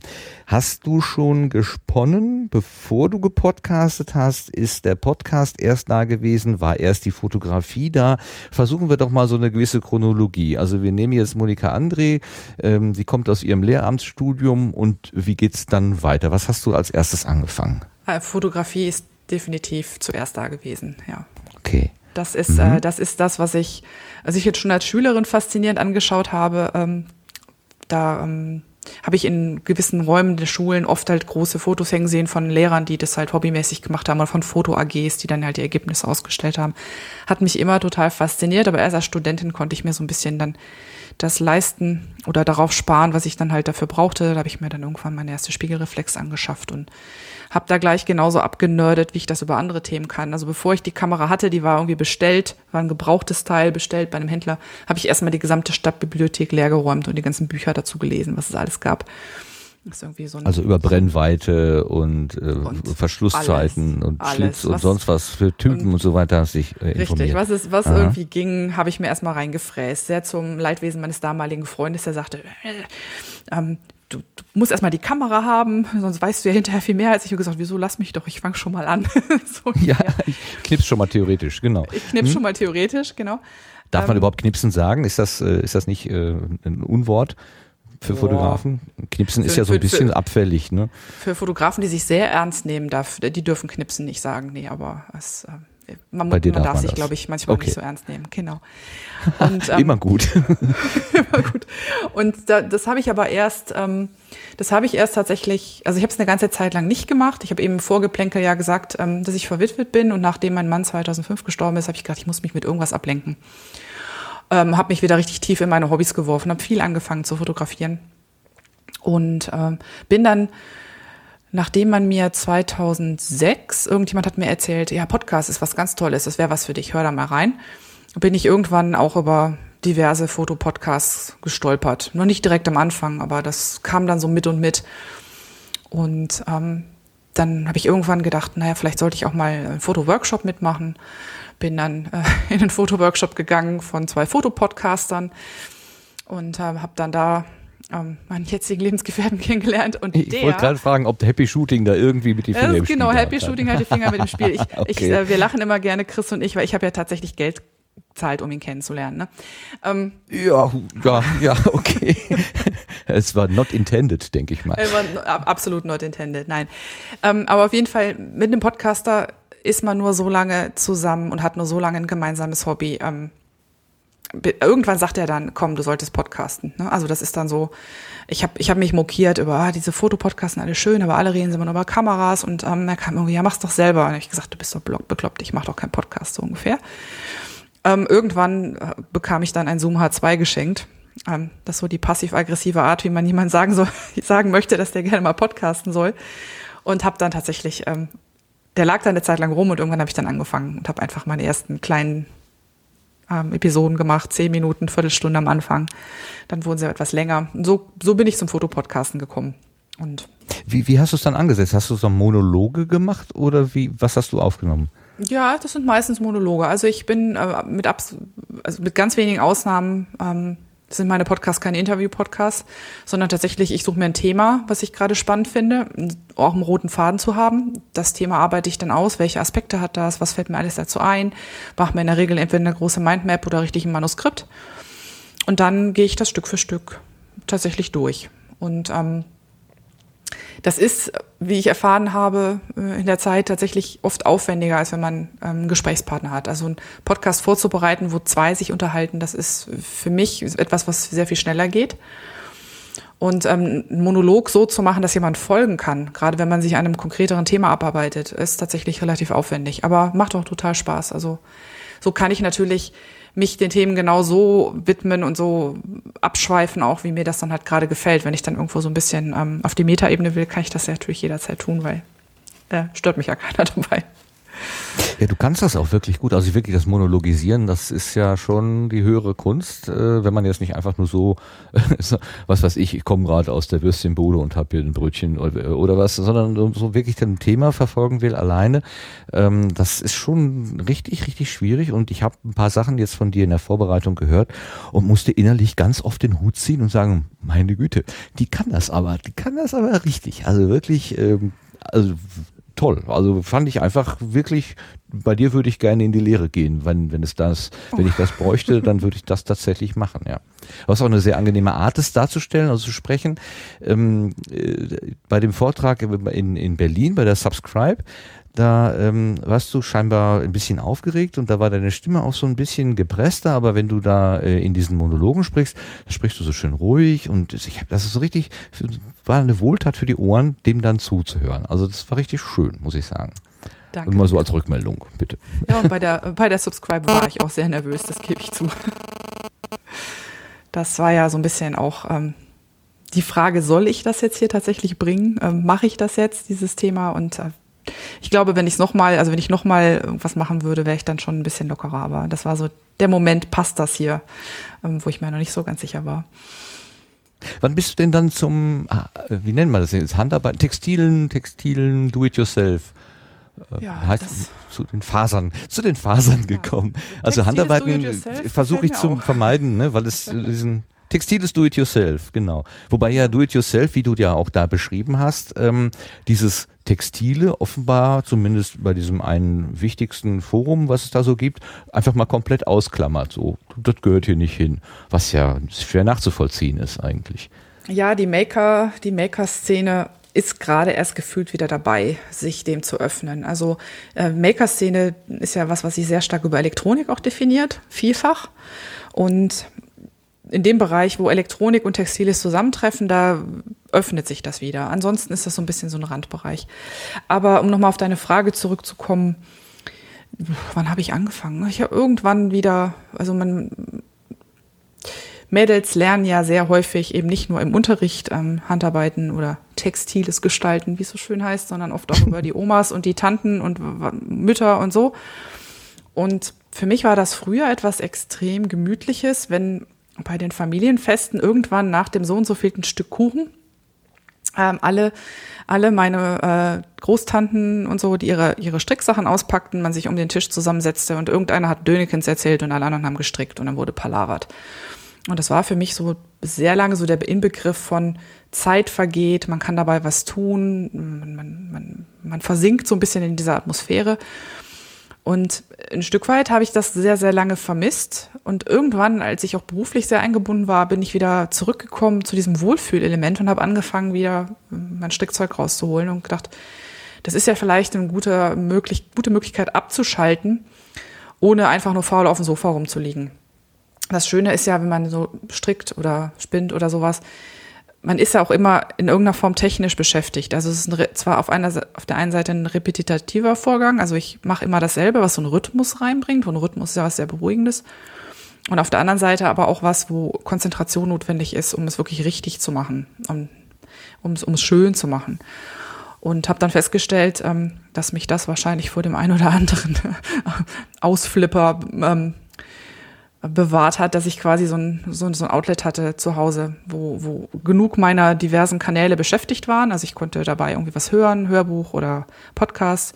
Ich konnte mein, mein Gehirn beschäftigen mit etwas, wo Aufmerksamkeit verlangt ist und gleichzeitig halt aber dieser Rhythmus etwas äh, in Ruhe zu tun und habe das als perfekten Ausgleich einfach zum Job in weiten Teilen empfunden. Und seit ich das dann wieder angefangen habe, ja, ähm, ich habe das sehr, sehr lange gemacht, bevor ich angefangen habe, dazu zu podcasten. Ich habe irgendwie gedacht, aber ah, wenn du darüber podcastest, da kannst du relativ gut Output generieren, ohne dass es allzu viel Arbeit macht, dachte ich.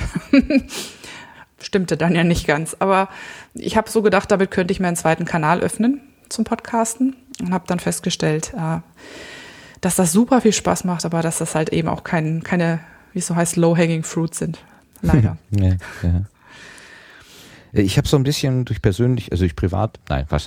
Meine Mutter hat jahrelang in einem Handarbeitsgeschäft gearbeitet und ich bin da als Jugendlicher ganz oft auch hingegangen, um meine nachmittägliche Freizeit da zu verbringen.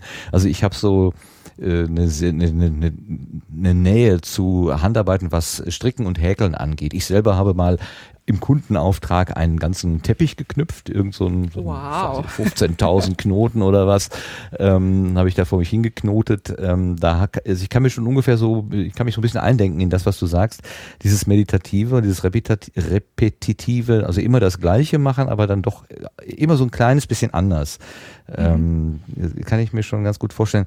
Andererseits, ähm, vielleicht habe ich da noch eine Überdosis bekommen, weil meine Mutter dann nach Feierabend zu Hause auch immer noch gehandarbeitet hatte. Und wenn ich irgendwas wollte, dann war eigentlich immer, sie saß eigentlich immer in der Ecke und war ähm, mit den Fingern da beschäftigt, ähm, weil sie für, für Kunden irgendwie Probleme lösen musste und, und was weiß ich. Aber ähm, ich, für mich war das dann irgendwann mal, war das so ein Ausdruck von Spießigkeit, wo ich gedacht habe, mhm. jetzt, ich will da nicht mehr mit zu tun haben. Ich so, so, äh, ich will jetzt keine gestrickten Wollsocken mehr bekommen, obwohl ich weiß, dass das eigentlich eine, ähm, äh, eine sehr äh, ein, ein großes Geschenk ist, wenn sich jemand hinsetzt und mir Socken strickt. Aber irgendwann war so ein Punkt erreicht, wo ich gesagt nee, ich will jetzt hier die Nylon-Dinger aus dem Supermarkt, die sind mir mehr wert.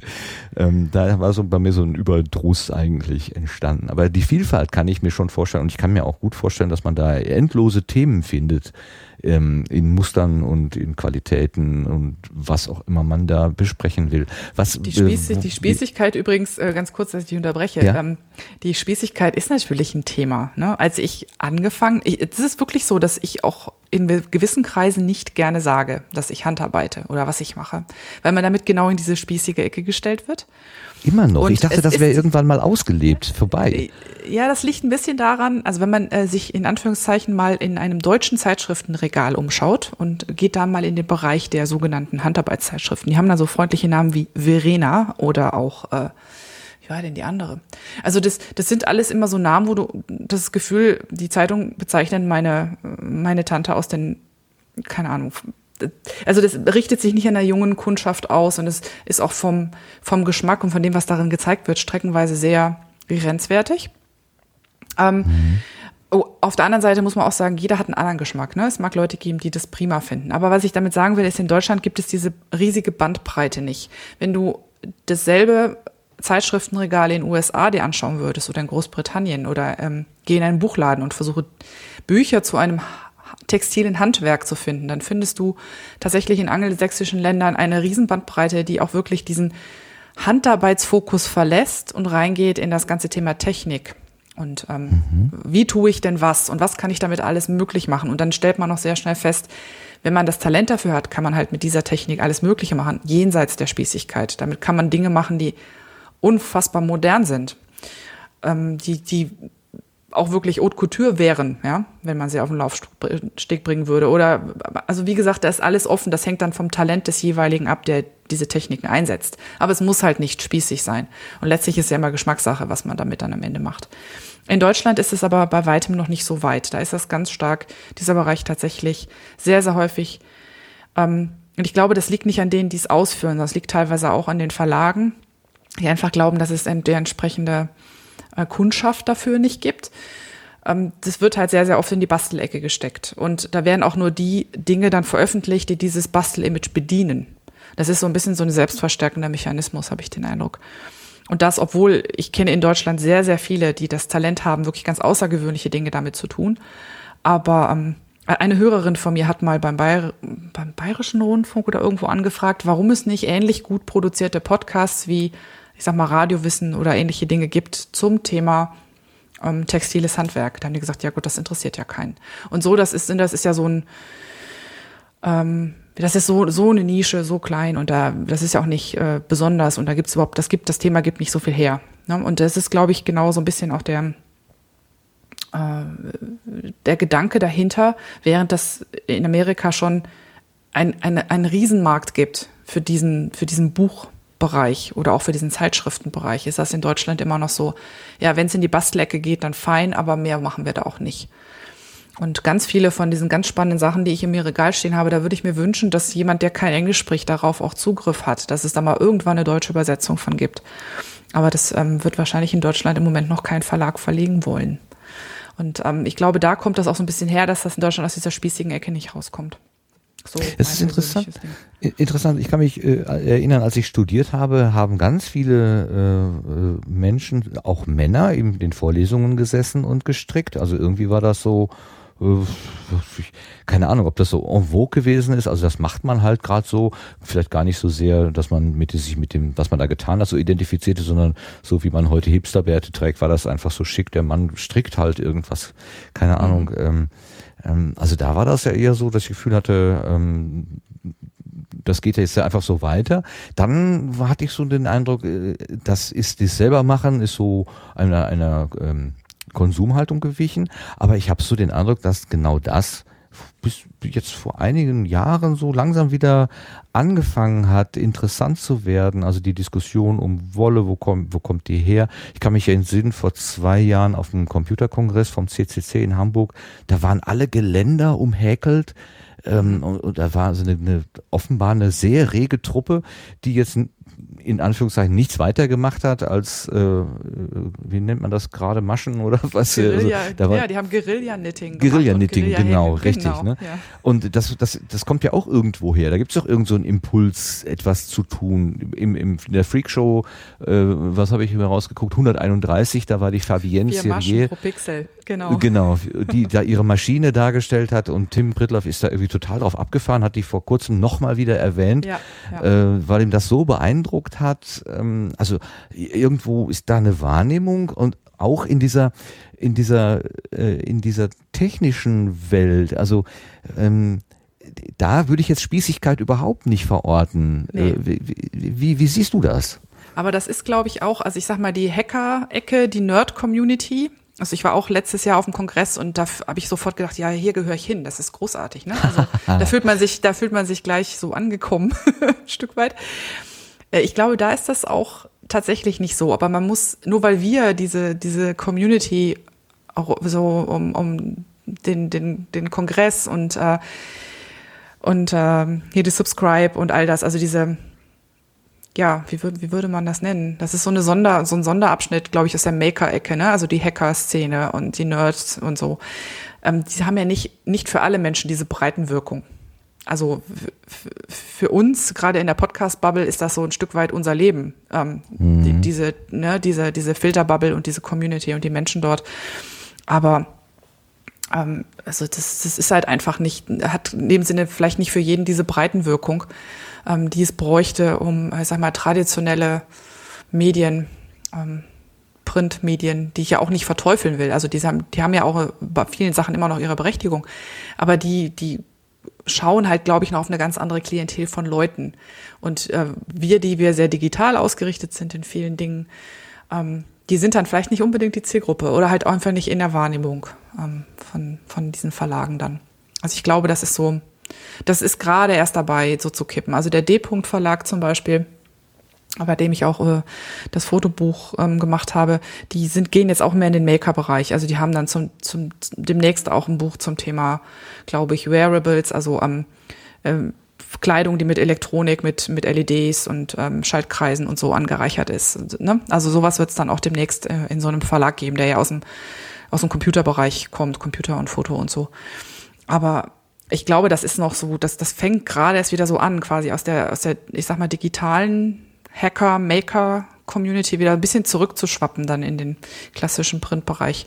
Da wird noch ein bisschen Zeit vergehen, bis das, glaube ich, so richtig ähm, in, in, in, in der Form und in der Tonalität, wie, wie wir ähm, textilos das gerne hätten, dann tatsächlich mhm. auch da ankommt.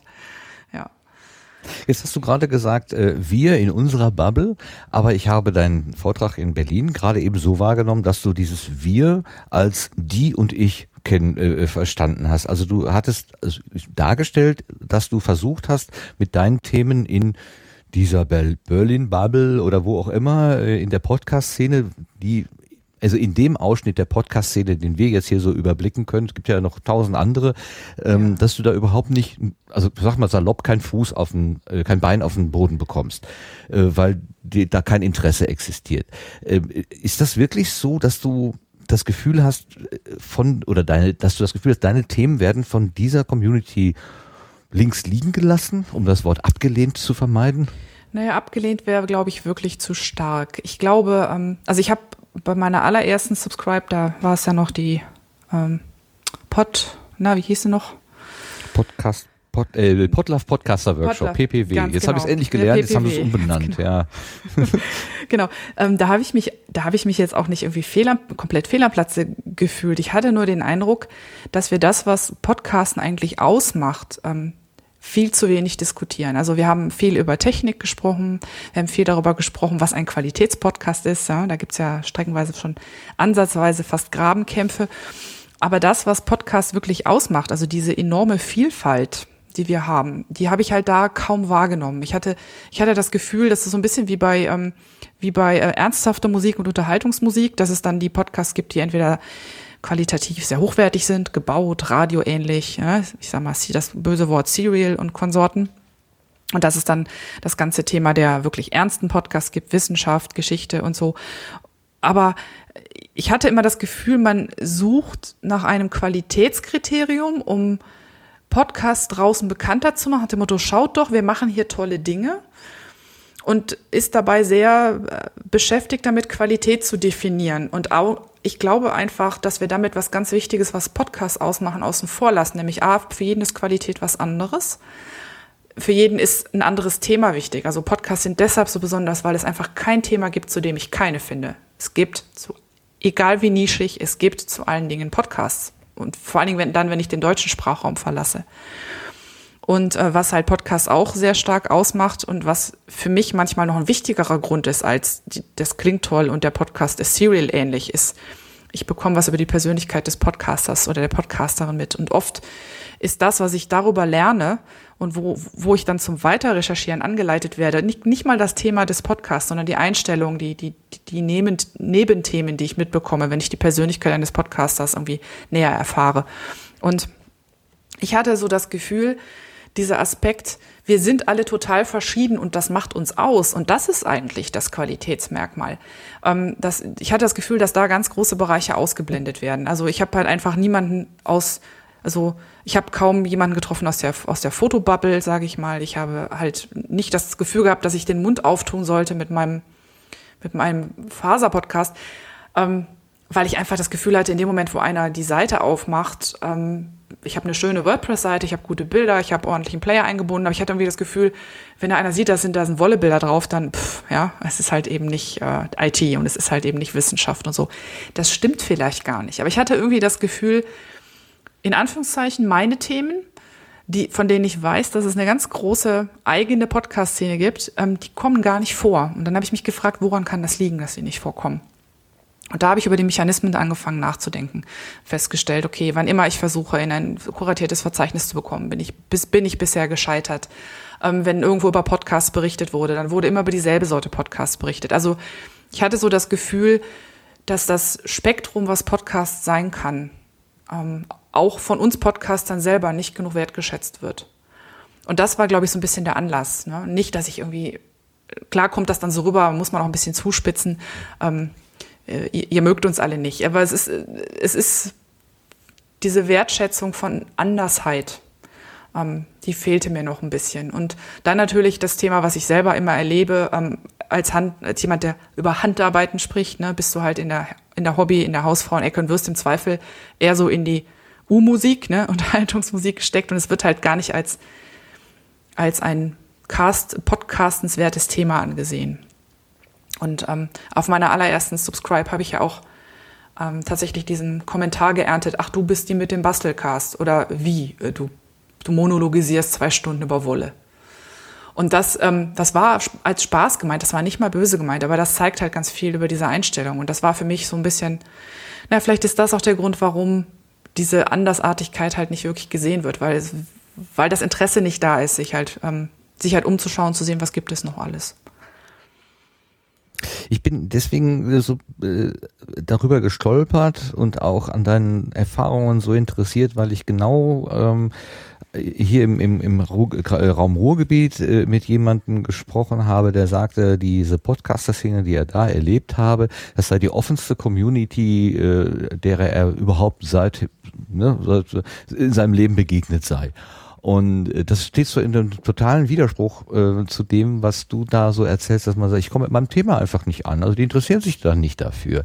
Ähm, liegt es wirklich am Thema? Gut, die, die mhm. Person, von der ich gerade spreche, das ist der Sastikel, der hat also auf Distanz astronomisches, astronomisches mhm. äh, Thema, äh, ist vielleicht auch so techniknäher. Ähm, ähm, und da, dass es wirklich am Thema liegt. Also, aber andererseits, ich erlebe es ja genau, wie du es gesagt hast.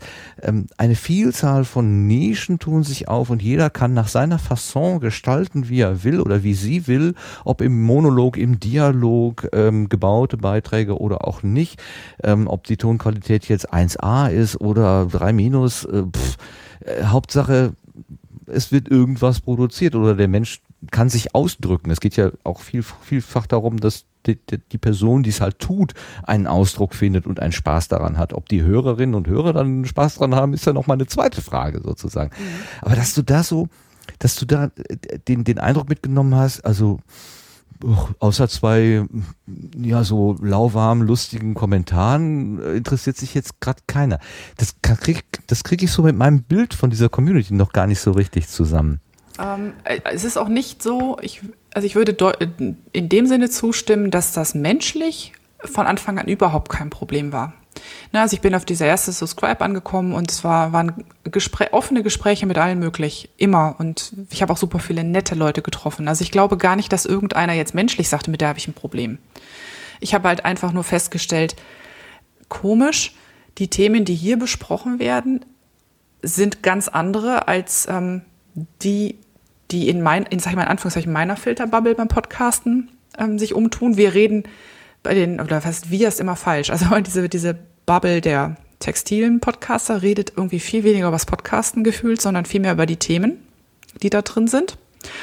Und als ich mal versucht habe, ich habe nach dem ersten Mal erzählt in, in, in, der Community, in der ich mich umtue, ich war gerade auf der Subscribe und habe das und das. Und ja, ich weiß nicht, ach, da würde ich mich gar nicht hintrauen, kam dann die reden so viel über Technik und äh, die verstehen auch alle viel mehr von der Technik. Und ja, ich weiß gar nicht, ob ich da erwünscht bin. Also das ist, glaube ich, ein Stück weit auch beidseitig. Ja, also ich, mein, mein Fazit war, als ich von der ersten, von dem ersten Workshop kam, ähm, ich kann nicht, ich kann nicht von denen erwarten, dass jemand meine, meine Themen kennt oder die Bubble kennt, in der ich mich umtreibe. Ich muss dann schon mal aus meiner Hütte treten, aus, aus, ne, aus meinem Busch und aus meiner Deckung und mich da hinstellen und sagen, hier, da gibt's ein paralleles Podcast-Universum. Die sind, ähm, die haben vielleicht alle nicht die super teuersten Mikros und die wissen möglicherweise auch nicht, was ähm, Studio Link ist. Aber da gibt's eine unheimlich lebendige Community, die existiert quasi fast ungesehen. Die, die kommen hier nicht hin und ihr kommt da nicht hin. Das ist jetzt gar nicht unbedingt immer ein Vorwurf, sondern das sind einfach zwei Dinge, die kaum Berührung haben. Obwohl, und das finde ich das Faszinierende, obwohl ganz viele von, sowohl von den Podcastern und Podcasterinnen aus der Bubble als auch von den Hörerinnen und Hörern auch zum Beispiel auf dem Chaos Communication Kongress rumlaufen.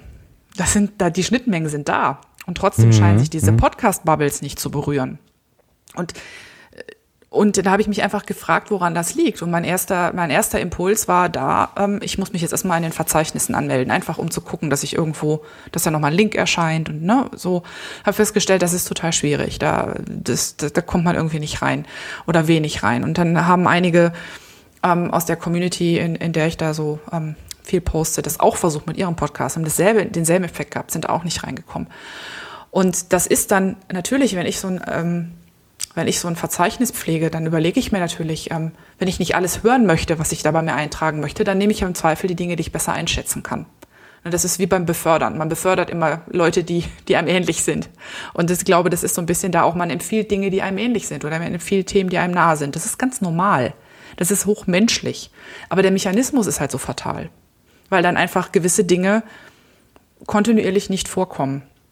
Und ich glaube gar nicht, dass das unbedingt ein Problem dieser Podcast-Szene allein ist, sondern ich glaube, da kommt es tatsächlich wieder auf das Problem der Wahrnehmung. Wie sind Handarbreiten in Deutschland gewertet? Wie werden sie wahrgenommen? Sie werden halt als, als äh, ich sag mal, Hausfrauentätigkeit und eher so puschig und ein bisschen spießig. Und ähm, ja, dann ist das vielleicht was, was ich in meinem, in meiner Podroll nicht so gerne haben möchte. Vor allen Dingen, wenn ich da selber irgendwie nicht drin tätig bin. Das ist total normal und verständlich, aber es führt halt dazu, dass immer alle sich gegenseitig empfehlen, die sich ohnehin schon kennen und ganze Bereiche halt irgendwo nicht sichtbar werden. Und das ist, ähm, das ist ein mhm. bisschen der Mechanismus, glaube ich, dahinter. Ja, ich habe mal, ich, ich weiß gar nicht, seit wann bin ich jetzt hier so im Podcast-Universum unterwegs, aber auch, sagen wir mal, fünf Jahre oder so. Und ich habe irgendwann mal den Punkt, äh, bin irgendwann an den Punkt gekommen, wo ich dachte, jetzt kenne ich die deutschsprachige Podcast-Szene eigentlich so ganz gut ich kenne sie alle. So. Und dann ging hier und da eine Tür auf und dann hat sich ein ganzes, wie du schön sagst, ein paralleles Universum auf von Sachen, wo ich noch nie von gehört hatte. Oder es kommen neue Leute in meine Bubble und ich denke, das sind jetzt die Noobs, die, die absoluten Anfänger und dann erfahre ich aber, nee, nee, die machen schon seit Jahren einen Geocaching-Podcast zum Beispiel. Und genau. das, das Thema Geocaching ist nicht meins, aber da gibt es eine rege Community und eine rege Podcast-Gemeinde auch, die sich halt mit dem Thema Geocaching beschäftigen. Und äh, wahrscheinlich gibt's noch tausend und ein verschiedene andere ähm, Themen, die ich einfach, weil kein Interesse oder mit niemandem, der jetzt so die, die, den Brückenschlag gemacht habe, ich da noch nicht mit zu tun gehabt habe. Und äh, wenn du mir oder wie du berichtet hast, ähm, du, das ähm, das Verzeichnis oder nein, ähm, äh, das äh, Forum, von dem du gerade sprachst, das ist ja wahrscheinlich Revelry, genau. ähm, wo ihr Fasermenschen irgendwie euch gegenseitig austauscht. Und da gibt es eine deutsche Subgruppe von Podcastern und Podcasterinnen. Und das mhm. sind 30 Leute und 30 Angebote. Mehr. Und ja. ich habe davon noch nie gehört. Das ist in der Tat ähm, so ein Moment, wo ich denke, hm, wundert mich jetzt eigentlich mit meiner Erfahrung, die ich habe, nicht mehr, aber schade drum. Also ich teile schon auch dieses Gefühl, hm, wäre schon schön, man würde sich einfach mal mehr äh, darüber austauschen. Wohingegen, man muss vielleicht äh, auch in die Geschichte gucken, der Podlove Podcaster Workshop war ja tatsächlich ursprünglich mal ein Developer Workshop, also Leute, die sich tatsächlich um die Technik äh, Gedanken gemacht haben und kommt erst so ganz langsam aus der Ecke, dass man dort auch mal ähm, nicht nur ähm, ein, ein How-To macht, also wie muss ich mein äh, äh, Gerät justieren, wie muss ich meinen Frequenzgang einstellen, wenn man sich damit beschäftigen will, oder wie muss ich ein Interview strukturieren oder kann ich, damit es irgendwie optimal wird, sondern dass man auch sagt, ja, jetzt stellen wir auch einfach mal Themen vor. Also hier ist der Thermomix Podcast, den es ja auch gibt, thermopod.de. genau. ähm, und, und da ist jetzt ähm, keine Ahnung, die, die, die Strickliesel und, und äh, klingt auch schon wieder so negativ. Ich meine jetzt das Gerät, dieses, dieses klar. Ding, aber Strickliesel klingt, ja, das konnotiert natürlich, ach guck mal, die Liesel da, ja, die hat keine Ahnung. Stimmt, das, das, oh, das ist ja, hm, da, da ist Sprache irgendwie hm, doof, muss ich sagen. Die, der, die Textilfachfrau, das klingt jetzt aber auch doof. Die Faserfrau. Bitte. Hm, bitte? Ja, Fettnäpfchen sind überall, aber das ist ich weiß nee, man will es ja gar nicht. Das ist auch so. Man will es gar man will, nicht, aber es ist so im äh, Sprachgebrauch auch drin. Ja, ja also man benutzt dann tatsächlich ein Wort, ähm, wo äh, der Absender vielleicht was anderes mit verbindet als der Empfänger. Und dann geht es natürlich darum, was, was nimmt der Empfänger da? Also die, die Botschaft entsteht ja beim Empfänger letztendlich. Ne? Ja, ja. Ähm, ähm, also das, das ist echt, echt faszinierend und ähm, von, von Revelry hatte ich noch nie gehört und von der, von diesen 30 oder plus Leuten, die sich da im Team Yeti zusammengetan haben, auch noch nicht. Heißt das Yeti, weil wir einen Mikrofontyp haben, der Yeti heißt, oder äh, weil der so, so bewachsen ist und den man auch scheren kann und aus der Wolle was machen kann? Äh, nee, das ist tatsächlich ähm, ganz interessant. Der, der, die amerikanischen ähm, Podcaster aus dem, sag ich mal, Faserumfeld und Podcaster und Podcasterinnen haben sich halt irgendwann tatsächlich mal getroffen für, oder zusammengefunden als Team für diese besagte Tour de Vlies. Wir sprachen eben schon drüber. Und die ja, haben erklär noch mal, was das ist vielleicht. Gleich. Ich mal erstmal muss ja, ich okay. mal. Mach mal erst den Gedanken zu Ende. Ja, Entschuldigung. Gedanken zu Ende, genau. Die haben sich da Team Sasquatch genannt und der Sasquatch ist ja so eine Art amerikanischer Bigfoot Yeti, ne? Also auch so eine so eine Sagengestalt. Ah. Und als ich dann das deutsche Team, also die, die deutschen Podcaster, haben ich gedacht, das, könnt, na, das könnten wir machen. Wir werden machen ein Partnerteam für die deutschen Podcaster und Podcasterinnen. Und ähm, um das dann halt so them thematisch anzulehnen, ist dann halt nicht Sasquatch, sondern Yeti draus geworden. Also so kenne so kenn ich die Geschichte. Ich hoffe, ich habe sie richtig erzählt. Also so lange bin ich ja in der Szene auch noch nicht unterwegs. Und ähm, da schreibt gerade einer im Chat, im Chat, die Fasercaster haben Bigfoots. Ja, da, ja. da ist Der was Nachzug, dran. ja, schön. genau. Danke. Ähm, und das, äh, ja, das ist, das ist so ein bisschen die Geschichte dahinter. Aber ja, zur Tode Vlies. Ähm, das ist eigentlich was super Schräges. Es ist, glaube ich, zu solchen Dingen ist nur das Internet fähig. Ich meine, das ist, ich bin mir nicht mehr genau im Klaren, wann der Start von dieser Aktion war. Ich glaube irgendwie 2007 oder so. Ich bin mir nicht mehr ganz sicher. Ist das das erste Mal gestartet worden, dieses Event, dieses weltweite Spin-Event, und zwar meines Wissens von den Betreibern der Plattform Reverie. Und die haben dann halt, da gibt's auch noch einen anderen Sportwettkampf, ähm, der sich an die Olympischen Spiele anlehnt. Also solche, solche Seltsamheiten sind da durchaus an der Tagesordnung. Und die haben halt gesagt, okay, ähm, Spinnen, da drehen sich ja Räder, das hat ja sehr viel Na Nähe zur, zur Tour de France, wo sich auch Räder drehen. Und dann machen wir halt einen weltweiten Spin-Along, also ein gemeinsames Spinnen ähm, während der Tour de France und haben sich halt dann diesen dieses Event, wo man, wo jeder sich an seinen eigenen Projekten abarbeitet und dann aber halt gemeinsam drüber diskutiert, Bilder zeigt, ähm, Sachen, die er gelernt hat, zeigt, Fehler diskutiert und, und, und. Also diese, dieser Austausch über diese Projekte, der findet in Reverie statt. Und das halt wirklich hundertprozentig parallel zur Tour de France. Also an den Tagen, an denen gefahren wird, wird gesponnen. An den Tagen, an denen geruht wird, wird meistens geruht. Und an den besonders schwierigen Etappen, den Bergetappen, den Zeitfahretappen, ist halt die Aufgabe, sich mit etwas auseinanderzusetzen beim Spinnen, was man halt nicht jeden Tag tut. Also eine besondere Technik erlernen, andere Faser spinnen, ähm, besonders viel, besonders dick, besonders dünn, was auch immer man da so machen kann.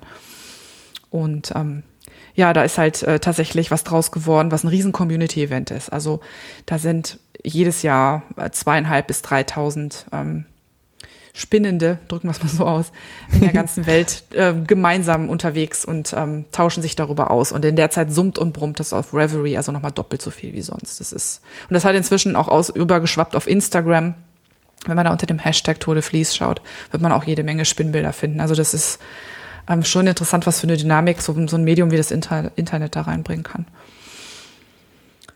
Bist ja, du denn im Wesentlichen Spinnerin oder ähm, äh, ist das andere, also du, ich glaube, du strickst. Hm? Stricken ist das, ich das stricke, Knitting, Knitting genau. ist sozusagen das nächste. Ist das gleichwertig oder würdest du sagen, das Herstellen von Wolle ist schon für dein, dein Herzensangelegenheit? Nö, das ist, das ist gleichwertig. Ähm, ich habe auch insgesamt ein Problem, meine Hobbys miteinander zu vereinbaren. Ich fotografiere auch unheimlich gerne. Aber wenn man abends nach Hause kommt und wirklich nur noch am liebsten aufs Sofa plumpsen will, dann ist Fotografieren oft nicht mehr so die Alternative.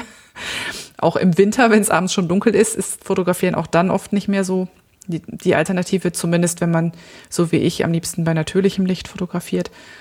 Und so kam das dann irgendwann, dieses Faserhobby, dann da, dass das dann da reinkam, weil es einfach für solche Momente, man kann mal eben zehn Minuten stricken oder zehn Minuten spinnen. Und man kann das auch oft noch, wenn man schon sehr, sehr müde ist.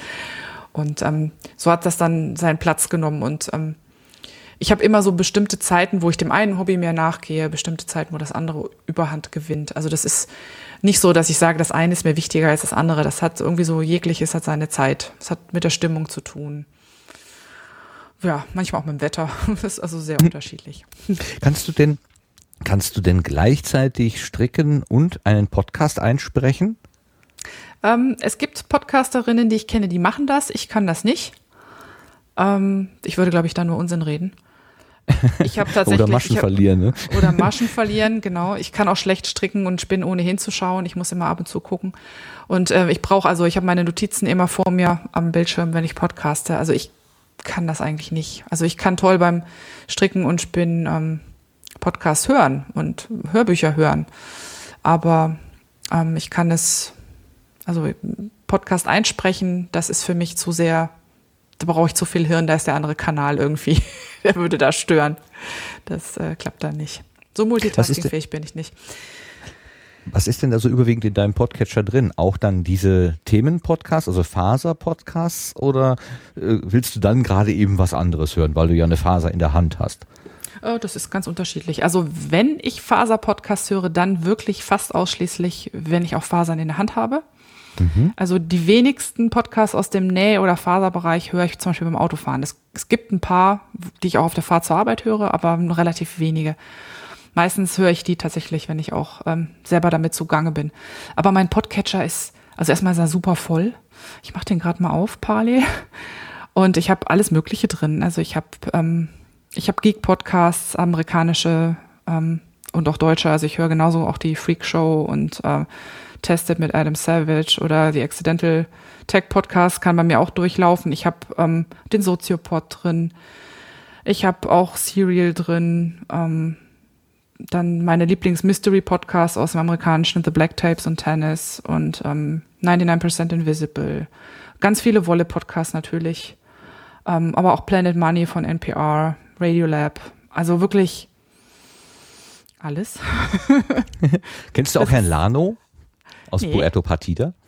Ah, Puerto Partida, Puerto Partida das Rätsel kenne ich, aber höre ich, hör ich selten. Also ich habe es live gehört auf dem Kongress und ähm, ab und zu mal so ein bisschen mal so ein bisschen mitgehört, aber es ist eigentlich ähm, noch nichts, wo ich so unter die regelmäßigen Hörer gegangen wäre. Er ist ja auch eine Nebenrolle, aber weil also bei Wolle muss ich immer automatisch an Herrn Lano denken, der dann ein blaues Wollknäuel, zwei blaue Wollknäule, drei blaue. Er ist ein bisschen der, der Spleenige, obwohl auf dieser Insel haben, glaube ich, alle irgendwie. Wir haben alle irgendeinen Spleen, genau. Ja. ähm, ja, was du ähm, bezüglich der, der, des Auffindens sagtest, ähm, in der Hörsuppe alten Stils, wo der äh, Christian Bettnerek da als Kurator sozusagen seiner eigenen Neigung gefolgt ist und Sachen, die ihn nicht interessiert haben, mehr oder weniger dann auch gar nicht aufgenommen hat. Ähm, die, da gibt es ja nun ich glaube auch, weil so ein, so ein bisschen so ein Erkenntnisprozess gekommen ist, also man bräuchte, man bräuchte mal ein Verzeichnis, was nochmal anders ist als iTunes, weil das ist also das Mega-Verzeichnis, aber da ist auch so viel drin, dass man sich schon fast nicht mehr zurechtfindet. Und da hat er ja angefangen, dieses FIT, äh, mhm. fyyd.de aufzubauen. Und da habe ich heute Mittag einfach mal das Wort Spinnen in die Suchmaske eingegeben und habe 371 Funde auf 15 Seiten gefunden, die irgendwie mit dem, mit dem Wort Spinnen zu tun haben. Jetzt kann das natürlich in allen möglichen, vielleicht kann man, kommen auch Tiere dabei raus, Biologie-Podcast kann ja sein. Genau. Aber die ersten zwei Seiten, das waren tatsächlich Faser-Podcasts. Also ähm, ich glaube, die Zeit der, des, des gegenseitigen eigenen Unwissens, also gar nicht erahnen, dass es das gibt, die geht so langsam zu Ende. Man muss sich einfach nur mal mit einem guten Stichwort an diese FIT-Datenbank setzen. Ähm, die ist ja auch noch Beta, funktioniert nicht immer, aber wenn sie funktioniert, dann spuckt sie echt interessante Sachen aus. Mhm. Das habe ich auch, das wurde mir dann auf der Subscribe dann auch sofort ähm, nahegelegt. So, guck doch mal da, da passiert ja was und das freut mich auch total. Das finde ich, äh, finde ich wirklich klasse, dass das, dass das mehr wird. Und ähm, das, da möchte ich auch mal Danke sagen in Christians Richtung. Das finde ich auch klasse.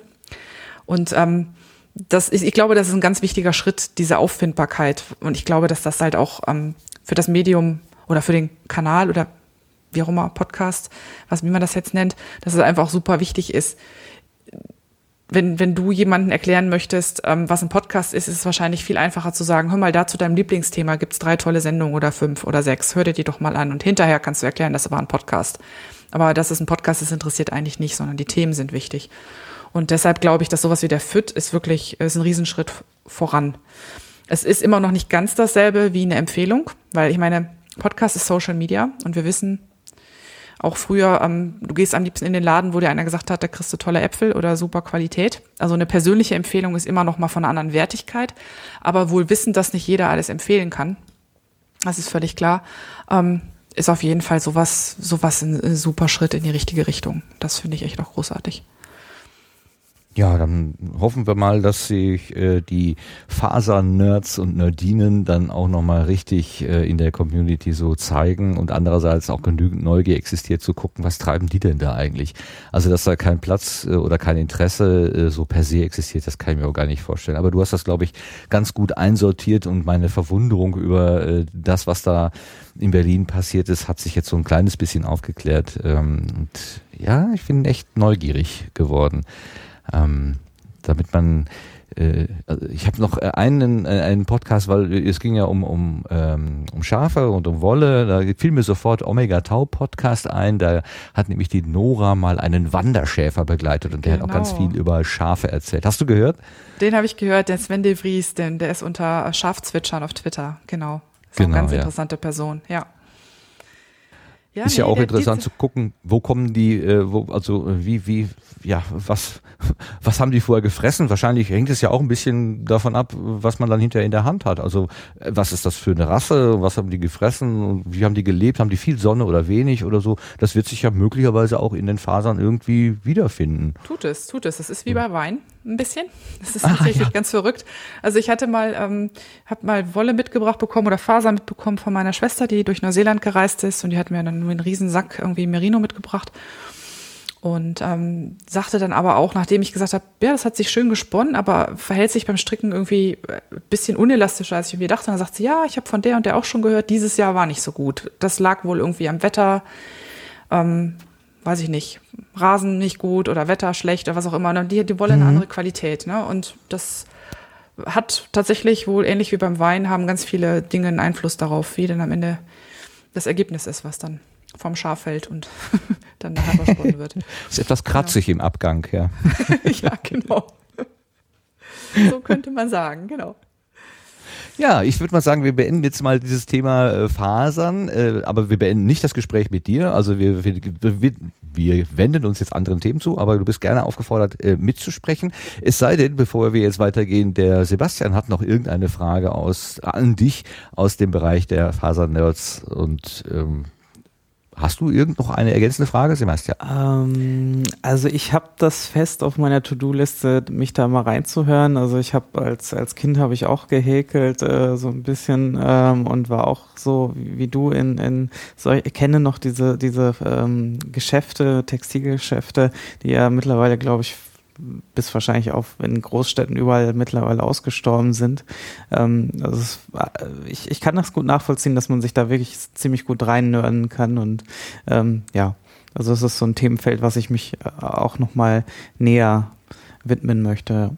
Ja, auf dem letzten Kongress gab es einen Häkel-Workshop, ne? Sehr schön. Ja. Ich bin letztens, äh, da hatte ich jemanden erzählt, dass mir ein Knopf von Hemd abgefallen ist und da fragte der mich allen Ernstes, ja, was machst du denn jetzt? Kannst du das selber wieder annähen? Und dann habe ich gesagt, einen Knopf annähen? Äh, ja, natürlich. Also wenn ich viele, viele Knöpfe das, der, äh, annähen lassen will, dann gehe ich schon mal zum Fachgeschäft, äh, weil die da so Maschinen haben. Das geht dann einfach schneller. Aber wenn ich nur einen Knopf habe, natürlich setze ich mich hin und nähe den an. Also das war mir irgendwie so, die Frage fand ich irgendwie ein bisschen merkwürdig. Scheint auch nicht mehr zu den universellen äh, wie nennt man das denn, Fertigkeiten zu gehören, seitdem es die Bundeswehr nicht mehr gibt, wo man das natürlich selbstverständlich machen muss. Ja, das ist also das ist was, was ich, ich super früh von meiner Mutter ähm, gelernt habe. So nach dem Motto, so nennt man einen Knopf an, dann brauchst du mich schon mal nicht mehr fragen. So, bums. Und dann, äh, ja. Ich glaube, mein Vater ja, hat es auch beigebracht, damit er es auch alleine hinkriegt was, was ich nicht mehr gelernt habe, ist Sockenstopfen. Ich weiß, dass meine Oma das noch auf dem Sockenei dann so langgezogen hat und dann auch, im Prinzip ist es ja so wie Weben auf kleinster Fläche. Genau. Ähm, also das, das habe ich mir angeguckt. Ich habe es theoretisch verstanden, aber praktisch fand ich das dann doch zu doof. Da ist es dann doch einfacher, mal eben äh, in den Discounter zu gehen oder, oder ins Geschäft und sich dann entsprechend ein neues ähm, Paar Schuhe, ach Paar Schuhe, Quatsch, äh, Socken zu kaufen, als sich denn da hinzusetzen und das zu stopfen. Aber vielleicht kommen wir irgendwann mal wieder dahin, dass wir sagen, ich kaufe mir lieber ein Paar Socken, dafür es wertiger und wenn es kaputt ist, lasse ich es stopfen, als dass ich mir hier so Verschleißteile immer an die Beine mache. Wer weiß. Hm. Also Sockenstopfen ist, glaube ich, auch eine Scheißbeschäftigung. Also da würde, da ich glaube auch, da, da, der, der Aufwand, den man da treiben muss, der ist schon verhältnismäßig sehr hoch. Also das muss man schon mögen. Wenn man das zur Meditation machen will, das ist ja vielleicht auch noch so eine, so eine, wie du es ja sehr schön beschrieben hast, also zur Ruhe kommen, beziehungsweise eine alternative Tätigkeit machen zwischen angespannt sein und entspannt sein, irgendwo was dazwischen. So ein bisschen brauche ich den Kopf, aber nicht zu 100 Prozent und so. Ähm, wenn man dieses ja quasi therapeutisch in Anführungszeichen, dass es selbst therapeutisch einsetzt, dann macht vielleicht auch Sockenstopfen irgendwie Sinn. Keine Ahnung. Vielleicht. Es soll äh, auch die Leute, Welt ist groß und voller Wunder. Es soll Leute geben, die gerne bügeln. Also ja, nichts ist ausgeschlossen. nichts ist unmöglich, genau. Okay, dann kommen wir mal weiter. Wir haben noch ein bisschen was äh, in der Streuobstdose, äh, die wir ja neuerdings äh, die Rubrik Querbeet nennen.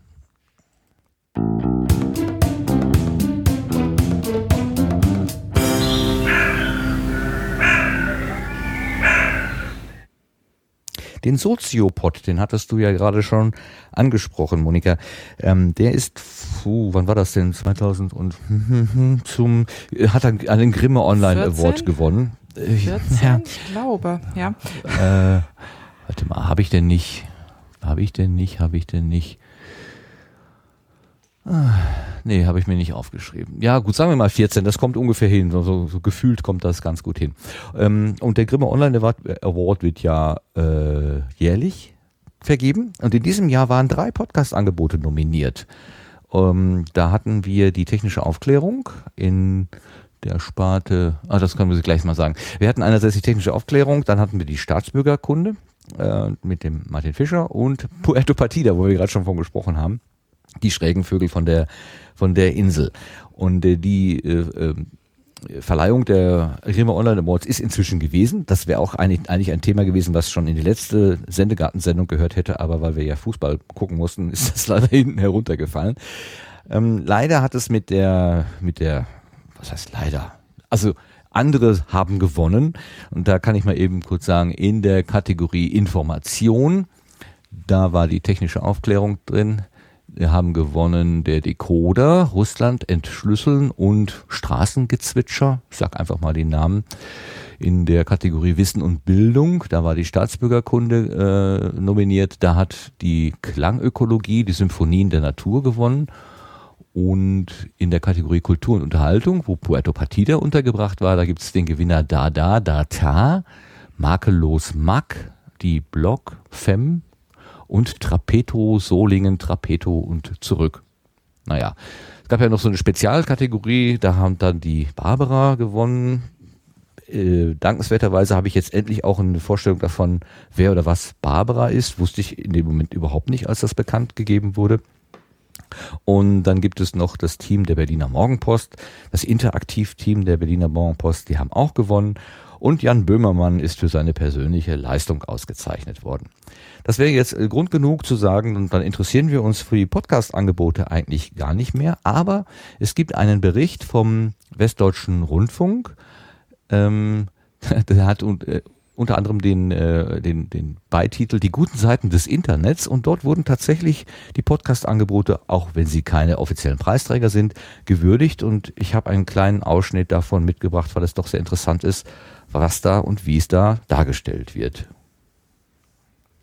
Es gibt immer wieder was Neues. Also ich bin jetzt das fünfte Jahr dabei in der Nominierungskommission und ich bin immer wieder überrascht, dass es jedes Jahr immer so viele tolle neue Angebote gibt. Auch wenn das Netz ja unendliche Weiten beinhaltet, wir sind ja trotzdem alle immer auf denselben Seiten, weil man ja diese, diese Menge gar nicht fassen kann. Für Medienjournalistin Brigitte Beetz war es wieder spannend, sich mit neuen Angeboten im Netz zu beschäftigen, aus rund 1200 Vorschlägen 28 herauszufiltern. Ich bin immer wieder überrascht, gerade über diese sogenannten kleinen Angebote, Angebote, wo sich so ein paar Einzelkämpfer sich das Herz genommen haben, um ihre Themen via Internet in die Welt zu setzen. Die Macher des Podcasts Technische Aufklärung zum Beispiel. Felix Benzin und Jonas Schönfelder interessierten sich seit Beginn sehr für den Untersuchungsausschuss zum NSA-Skandal. Sie verfolgten gespannt die Berichterstattung über die Verhandlungen zu den Snowden-Enthüllungen. Aber das herkömmliche Angebot reichte ihnen nicht, erzählt Jonas Schönfelder. Es gibt eben entweder die Berichterstattung in den bekannten Medien, Zeit Online, Spiegel Online, wo es eben dann doch nicht so in die Tiefe geht. Und es gibt dann eben andere Sachen, wie zum Beispiel von netzpolitik.org, wo es sehr lang ist. Und wir wollten ein anderes Angebot schaffen, was man eben hören kann, weil wir selbst sehr gerne Podcasts hören und was man eben somit auf dem Rad zur Arbeit oder in der Bahn einfach hören kann. Gesagt, getan. Jonas und Felix besuchen seither regelmäßig den Ausschuss und sammeln Eindrücke rund um das Geschehen. Berichte von Zuschauern, Hintergrundinformationen und Experteninterviews sind spätestens einen Tag nach der Sitzung in ihrem Podcast zu hören. Eine Zeitgrenze gibt es hier nicht. Den Umfang bestimmen sie selbst. Dann hallo und herzlich willkommen zu einer neuen Folge von Technische Aufklärung, dem Podcast zum Deutschen Geheimdienst Untersuchungsausschuss. Eine spannende Idee und kluge technische Umsetzung lobt Dr. Frauke Gerlich, Leiterin des Grimme-Instituts. Das ist toll. Also ein schöner Gedanke, ein solch komplexes Thema wie den Untersuchungsausschuss zu der ganzen Snowden-Thematik mit einem Podcast aufzuarbeiten. Es darf ja weder gefilmt werden, äh, noch darf es eben Tonaufnahmen geben. Und dann aus dieser Komplexität heraus dieses Format zu wählen, ist, glaube ich, sehr, sehr klug ausgewählt und versucht uns eben dann auch die ganze Thematik so nahe zu bringen, dass wir es auch einigermaßen verstehen. Gleich drei Podcast-Angebote waren in diesem Jahr nominiert. Brigitte Beetz sieht ein Revival des Formats. Podcast war ja lange Zeit auch totgesagt und scheint jetzt ja eine Renaissance wieder zu erleben. Und das über das Ohr die Inhalte wirklich sehr gut an die Menschen kommen. Also dass gerade diese Übersättigung, die wir eben heutzutage haben, es gibt ja so viele Sachen, die wir lesen müssen, die wir sehen müssen, dass dieser Audioausspielweg doch noch ein ganz besonderer ist. Das hat mich besonders gefreut. Ähm, und ich glaube, dass es durchaus ein Trend ist. Ja, soweit dieser Ausschnitt aus dem Magazin WDR 5 Töne, Texte, Bilder, die Ausgabe vom 25. Juni 2016 eben mit dem Untertitel Die guten Seiten des Internets. Also ich will das hier auch richtig zitieren, weil wir ja einfach einen Ausschnitt übernehmen. Ähm, das soll dann auch als Zitat richtig gekennzeichnet sein. Was ich eben interessant fand, ist, dass der Westdeutsche Rundfunk sich des Themas Podcast in dieser Breite angenommen hat. Und das äh, bedeutet ja schon auch, dass da eine gewisse Wahrnehmung stattgefunden hat. Und allen Diskussionen, die man vielleicht äh, zum Pro und Contra der Teilnahme an solchen Awards ähm, haben kann und auch führen kann, eine gewisse Wahrnehmung findet einfach statt. Und ähm, was dort gesagt wurde, ist, äh, entspricht ja auch so ein bisschen dem, was du gerade sagtest, Monika, dass die, ähm, dass man sich ein Thema nehmen kann, ein beliebiges Thema und einfach mal ins Internet hineingehen kann. Und wenn es dann eben das Strickmuster eins 1740 ist, was man besonders lieb hat, oder Filet-Häkelei, wie du es ja vorhin auch zitiert hast, was ganz was Besonderes ist, dann ist das eben das Thema. Das geht. Das geht. Und ähm, was mir auch gefällt jetzt an den Grimm Online Award, ähm, Nominierungen, dass halt sehr viel Aufmerksamkeit auf Podcasts gelegt wird, die halt jenseits dieser Zweitverwertungs ähm, ja, viele, viele Radiosender ja. haben ja. ja. haben ja gute Podcasts am Start oder Sachen, die sich wirklich auch toll anhören, die für viele auch eine Einstiegsdroge sind, aber das sind halt Zweitverwertungen aus Radiosendungen. Und ähm, bei den bei den Awards jetzt waren es halt alles unabhängige Projekte. Und das finde ich eigentlich das Schöne, dass da, wenn man nämlich in Verzeichnisse schaut, wie das Mega-Verzeichnis iTunes, da sind vorne immer die Radioformate diese Zweitverwertungsteile. Und so bekommen die anderen die Aufmerksamkeit, die sie verdienen. Und das finde ich besonders schön. Danke, dass du das ansprichst. Diese Zweitverwertung, die fällt bei mir quasi immer automatisch schon aus dem Raster raus. Also für mich sind Podcasts eigentlich erstmal nur Angebote, die für den Ausspielweg Internet eigentlich sogar über ein RSS-Feed äh, oder was auch immer, Atom-Feed oder was auch immer, also jedenfalls eine Feed-Datei äh, ver, verbreitet werden. Wobei kann man ja auch ein bisschen unscharf äh, betrachten, aber eben nicht äh, eine Zweitverwertung. Äh, wobei du recht hast, äh, die werden natürlich auch immer locker als Podcast verkauft. Ich, für mich sind Podcasts eigentlich nur Sachen, die originär fürs ähm, für das Podcast-Universum gemacht werden. Bestenfalls noch ähm, Sachen, die bei einer, WD, bei einer äh, Radiorecherche sozusagen als Abfallmaterial anfallen, um die dann weiter zu verwerten. Der Jörn Schasen, der hat uns ja äh, Jörn Schaar, Entschuldigung, der hat uns in der letzten Episode ja auch erzählt, dass er Material gesammelt hat im, im Rahmen seiner journalistischen Tätigkeit, die er nicht auf den Sender bringen kann und die er dann gerne als Podcast weiter verarbeiten will. Aber diese Sendung gibt es dann eben nicht auf dem Sender, die gibt es eben nur in dem Format, äh, was wir sozusagen als Podcast, ja, wie nennt man das nicht? Also Erstpodcast, nicht zweite Verwertungs, Genau. Erstverwertungspodcast äh, kennen. Ja, damit ist also der Grimmer Online Award 2016 auch durch. Ähm, ich glaube, die drei äh, Teams, die dort vor Ort gewesen sind bei der äh, bei der Preisverleihung, die haben trotzdem einen schönen Abend gehabt. Also ich habe da so ein paar Bilder gesehen, die da getwittert wurden. Also die sahen jetzt nicht aus wie, oh, wir haben verloren, sondern nee, schön, dass wir dabei sein konnten. Schön, dass wir wahrgenommen worden sind. Und genauso sollte man das eigentlich auch betrachten. Finde ich total gut. Ähm, eine weitere Form der Wahrnehmung, das kommt jetzt so ein bisschen aus dem Bereich der Wissenschaft. Ähm, wir haben ja dieses, äh, dieses Projekt, wo, wo, also ich darf wir sagen, weil ich Teil dieses Projektes bin, wissenschaftspodcast.de, wo eine Webseite aufgemacht wurde, äh, wo eben gewisse Angebote aus dem Bereich Wissenschaft oder Wissen, Wissenschaft äh, untergebracht sind. Und diese, diese, dieses Projekt hat nicht nur zum Ziel, Podcasts, die solche Themen haben, irgendwie an einer Stelle findbar zu machen, sondern soll auch noch weiter gedacht werden. Also wie kann man eventuell mit dieser Methode auch noch konkret zum Beispiel in den Unterricht eingreifen oder kann man zum Beispiel bei ähm, bei Institutionen, die Fördermittel geben, Deutsche Forschungsgesellschaft oder wem auch immer, kann man vielleicht sogar eine Projektförderung für ein Podcast-Projekt bekommen, wenn man das eben eng genug mit der Wissenschaft verbindet. Und sowas scheint im Moment gelungen zu sein, jedenfalls zu einem Teil. Es gibt eine äh, Bekanntmachung von Sebastian Ritterbusch, den kennen wir vom Modellansatz-Podcast, ein Mathematik-Podcast. Mathematische Modelle werden dort beschrieben, zusammen mit Gudrun Täter. Die beiden haben gerade ihre hundertste Folge fertig gemacht. Können wir an dieser Stelle auch mal kurzen Gratulation her herüberwerfen nach Karlsruhe. Und genau. Und er schrieb am 29.06., das ist jetzt auch schon ein paar Tage her, ähm, dass er einen positiven Bescheid für ein dreijähriges Forschungsprojekt bekommen hat mit einem Wissenschaftspodcast zur Begleitung des Ganzen. Da hatte er noch nichts gesagt darüber, was das genau ist und wie das Ding heißt. Jetzt haben wir äh, vor ein paar Tagen Näheres erfahren und zwar ist das der Terrain-Podcast, also Terrain wie Gelände. Und da geht es wohl darum, Menschen mit Blindheit oder Sehbehinderung ähm, eine Orientierung im in unbekannten Lebensräumen zu geben.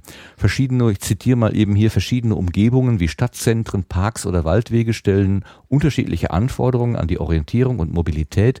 Mangelnde Ortskenntnisse und Orientierungsschwierigkeiten können dazu führen, dass Menschen mit Blindheit manche Bereiche der Stadt, wie zum Beispiel Naherholungsgebiete, nicht nutzen. Ein eingeschränkter Bewegungsradius und soziale Isolation sind die Folge, naja, können die Folge sein, würde ich mal sagen. Ich kenne Blinde, die sind alles andere als isoliert und abgehängt. Ähm, und es geht um Assistenzsysteme, die bei der Navigation im öffentlichen Raum äh, helfen sollen. Es gibt eine Nullnummer oder eine erste Nummer. Ähm, da wird zum Beispiel, das fand ich ganz interessant, ähm, das Problem genannt, wenn der äh, blinde Mensch mit seinem Langstock navigiert, dann denkt man, ja gut, jedes Hindernis wird erkannt. Aber wenn zum Beispiel ein LKW seine Ladebrücke hinten runtergeklappt hat, dann geht der Stock locker da drunter, aber äh, die Person haut natürlich genau vorne vor diese scharfe Kante. Und solche Situationen, ja, die lassen sich mit den Hilfsmitteln, die bisher da sind, nicht gut äh, vermeiden. Und dieses Projekt versucht, das irgendwie zu analysieren, wie auch immer, und begleitet das Ganze, also diese Projektentwicklung, mit einem eigenen Podcast, der Terrain Podcast heißt. Das finde ich eine total schöne Sache, weil es nämlich eine Förderung ist vom Bundesministerium für Forschung und Technologie, also BM, BMB, mein Gott, wie heißt sie denn jetzt? Ähm, Bundesministerium für Bildung und Forschung, BMBF. Das ist mal ein Ding, also das muss man auch erstmal hinkriegen. Sehr schön. Auch dahin Gratulation. Okay. Ähm, was ich vorhin schon kurz ange, äh, angesprochen hatte, äh, diese verrückte Night of the Pots, wo der Raucherbalkon, das äh, ist diese besondere äh, Kategorie in der Pott-WG, die ja vom Sven äh, Reden ins Leben gerufen worden ist oder betreut wird. Auf dem Raucherbalkon machen sich der Klaus Backhaus und der Hatti ähm, oft es machen sie es gemütlich, laden da Gäste ein oder reden einfach mit den Leuten, die da vorbeikommen. Und die hatten irgendwann mal die Idee, im Gespräch mit dem Martin vom Metacast hatten sie das geboren, dass man doch einfach mal so, ähm, so eine so eine Aktion macht, wo sich verschiedene, in Anführungszeichen, Laber-Podcaster oder Plauder-Podcaster dann einfach mal vorstellen. Und so haben sie am 9. und 7. Äh, zur langen Nacht der äh, der, der Podcasts äh, geladen. Ich habe das mal so zur Kennenlernparty genannt hier im, im, Untertitel. Und die haben, wie gesagt, um 21 Uhr abends angefangen und dann bis morgens früh, 4 oder 5 Uhr, haben sie dann durchgezogen. Man kann diese Sachen alle nachhören, die sind aufgezeichnet worden. Und äh, das läuft unter Raucherbalkon Folge 30, die aber dann in Unterfolgen A, B, C, D, E bis O ähm, äh, aufgespalten worden ist. Ich sag mal gerade, wer dabei war. Da war einmal der Herr Runte und der Podcastverein, der hat sich vorgestellt. Dann hat sich der Hirnsülze Podcast vorgestellt, beziehungsweise er ist an dem Tag irgendwie gegründet worden. So ganz habe ich das noch nicht verstanden. Das Nebensprechen und der Brombeerfalter haben sich vorgestellt. Der ungelogen Podcast, der auch oben bei uns schon in der Sendung genannt worden ist. Die kleine Pause war auf dem Balkon. Der Metacast als Ideengeber hat sich auch vorgestellt. Der Gerard hat den Volker getroffen und zwar zum Thema Geocaching. Der Hörfehler war da. Das ist ein äh, Fußball-Podcast der etwas anderen Art, wie er sich selber nennt. Faith of Death, also die ungeklärten Todesfälle wurden vorgestellt. Der Creamspeak Podcast aus Köln, den ich nicht so ganz verstanden habe, worum es da eigentlich geht, aber es ist wohl relativ witzig. Ähm, die Lara, die Auslandsschweizerin, hat mitgemacht. Kamehameha Podcast war da.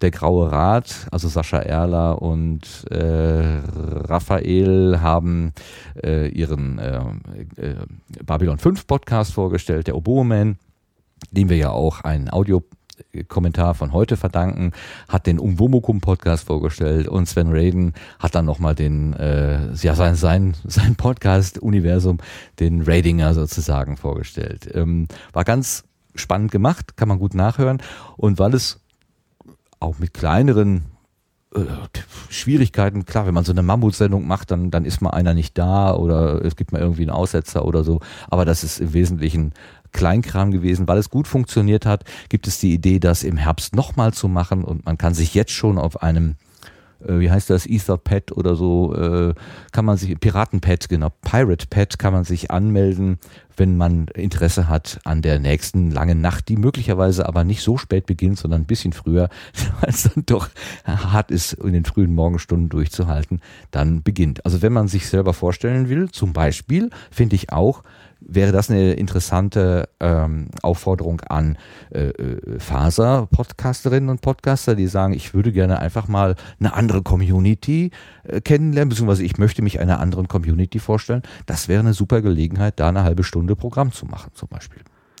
Ähm, eine Sache an der Stelle, die möchte ich noch zu hören geben, denn der Volker vom Selbstgespräche Podcast, der hat eine ja, wie soll man das sagen, ein Trailer gemacht, ein Intro gemacht, also ein Stück, ein Hörstückchen, was über die Nacht hinweg immer mal wieder gespielt wurde. Und das ist so schön.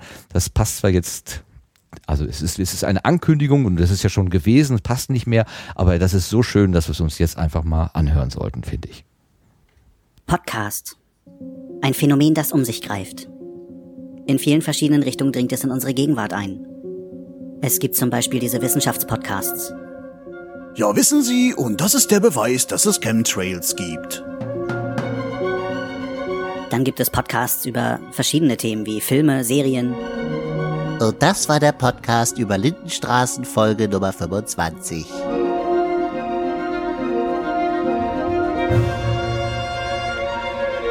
Und dann gibt es da noch die Podcasts, die weniger themenbezogen sind, wie zum Beispiel der Personal Podcast und den sogenannten Lava Podcast. Diese Podcasts verdrängen langsam jede Kultur in Deutschland. Sie verdrängen das Hören von Hörspielen, von Radio, von Musik. Einige gucken sogar weniger Fernsehen, seitdem es Podcast gibt. Podcast ist Gift. Podcast ist schlimmer als dieses verteufelte Heavy Metal. Halt, halt, halt, halt, halt. Was machst du da eigentlich? Ich dachte, wir machen hier so eine kleine Einleitung für den Podcast von der Anti-Podcast-Liga. Nein, das ist doch für den Raucherbalkon. Die machen doch Knights of the Pod. Die sind pro Podcast, nicht kontra. Ach so, Night of the Pots. Ja, klingt echt cool. Und wo ist das dann nochmal? Auf dem Raucherbalkon. Ach so, ja. Lieber Raucherbalkon. Viel Spaß bei Night of the Pots. Ja, ich würde mal sagen, professionell gebaut. Sehr schön Sehr gemacht, schön. Volker. Ganz toll. Und das mit dem Fernseher stimmt natürlich. Ja. Ja. Hast, Wer hast du guckt noch schon noch einen? Fernsehen? Eben. Äh, nein. Äh, ich muss, bin, immer abgehängt, wenn mir jemand was vom Fernsehen erzählt. Ich habe keine Ahnung. Was ich, was ich, was ich mache ist, äh, ich habe die Tagesschau im Audio-Podcast, äh, im Audio-Podcatcher im, im, im Abo. Und immer wenn ich morgens aufstehe, das ist das Erste, was ich mache. Ich höre mir die Tagesschau vom Vorabend an. Also das, insofern bin ich noch fernsehverbunden, aber und es ist interessant, dass die Tagesschau, wenn man sie hört, komplett anders wirkt, als wenn man sie sieht. Das ist sehr interessant. Was ich da an Nuancen höre, ähm, das würde mir beim Sehen überhaupt nicht auffallen, weil die Bilder das, alles überdecken irgendwie. Das muss ich mal ausprobieren. Ja. Ich habe nämlich auch, ich habe seit Jahren keinen Fernseher mehr. Ich glaube, ich habe den 2007 oder 8 abgeschafft und ich vermisse ihn noch nicht. Ja, ich habe mal, ich habe wirklich jahrelang ohne, also, also ich war jahrelang fernsehsüchtig, muss man leider so sagen. Also ähm, ich konnte kaum, ich war nicht, war kaum in der Lage, das Ding auszuschalten. Es lief eigentlich immer und ich habe eigentlich auch immer viel Zeit davor gesessen, weil ich, ich konnte halt, ich, also der Punkt zu sagen, so jetzt habe ich genug, den gab es irgendwie nicht. Und dann habe ich mir irgendwann ein Herz gefasst und gesagt, du kannst es nicht dosieren, jetzt dosierst es einmal groß und schmeißt das Ding einfach raus. Dann habe ich jahrelang ohne gelebt, habe sehr gut gelebt. Dann ähm, hat sich meine Lebenssituation verändert und dann war wieder ein Fernseher da und dann hat man ihn auch benutzt. Aber da hatte ich dann schon dieses, dieses Sehen müssen irgendwie, das hatte ich abgelegt. Also da konnte ich tatsächlich sagen, diese Doku von 45 Minuten, die interessiert mich, anmachen äh, und hinterher wieder ausmachen. Das klappt und das kann ich inzwischen auch.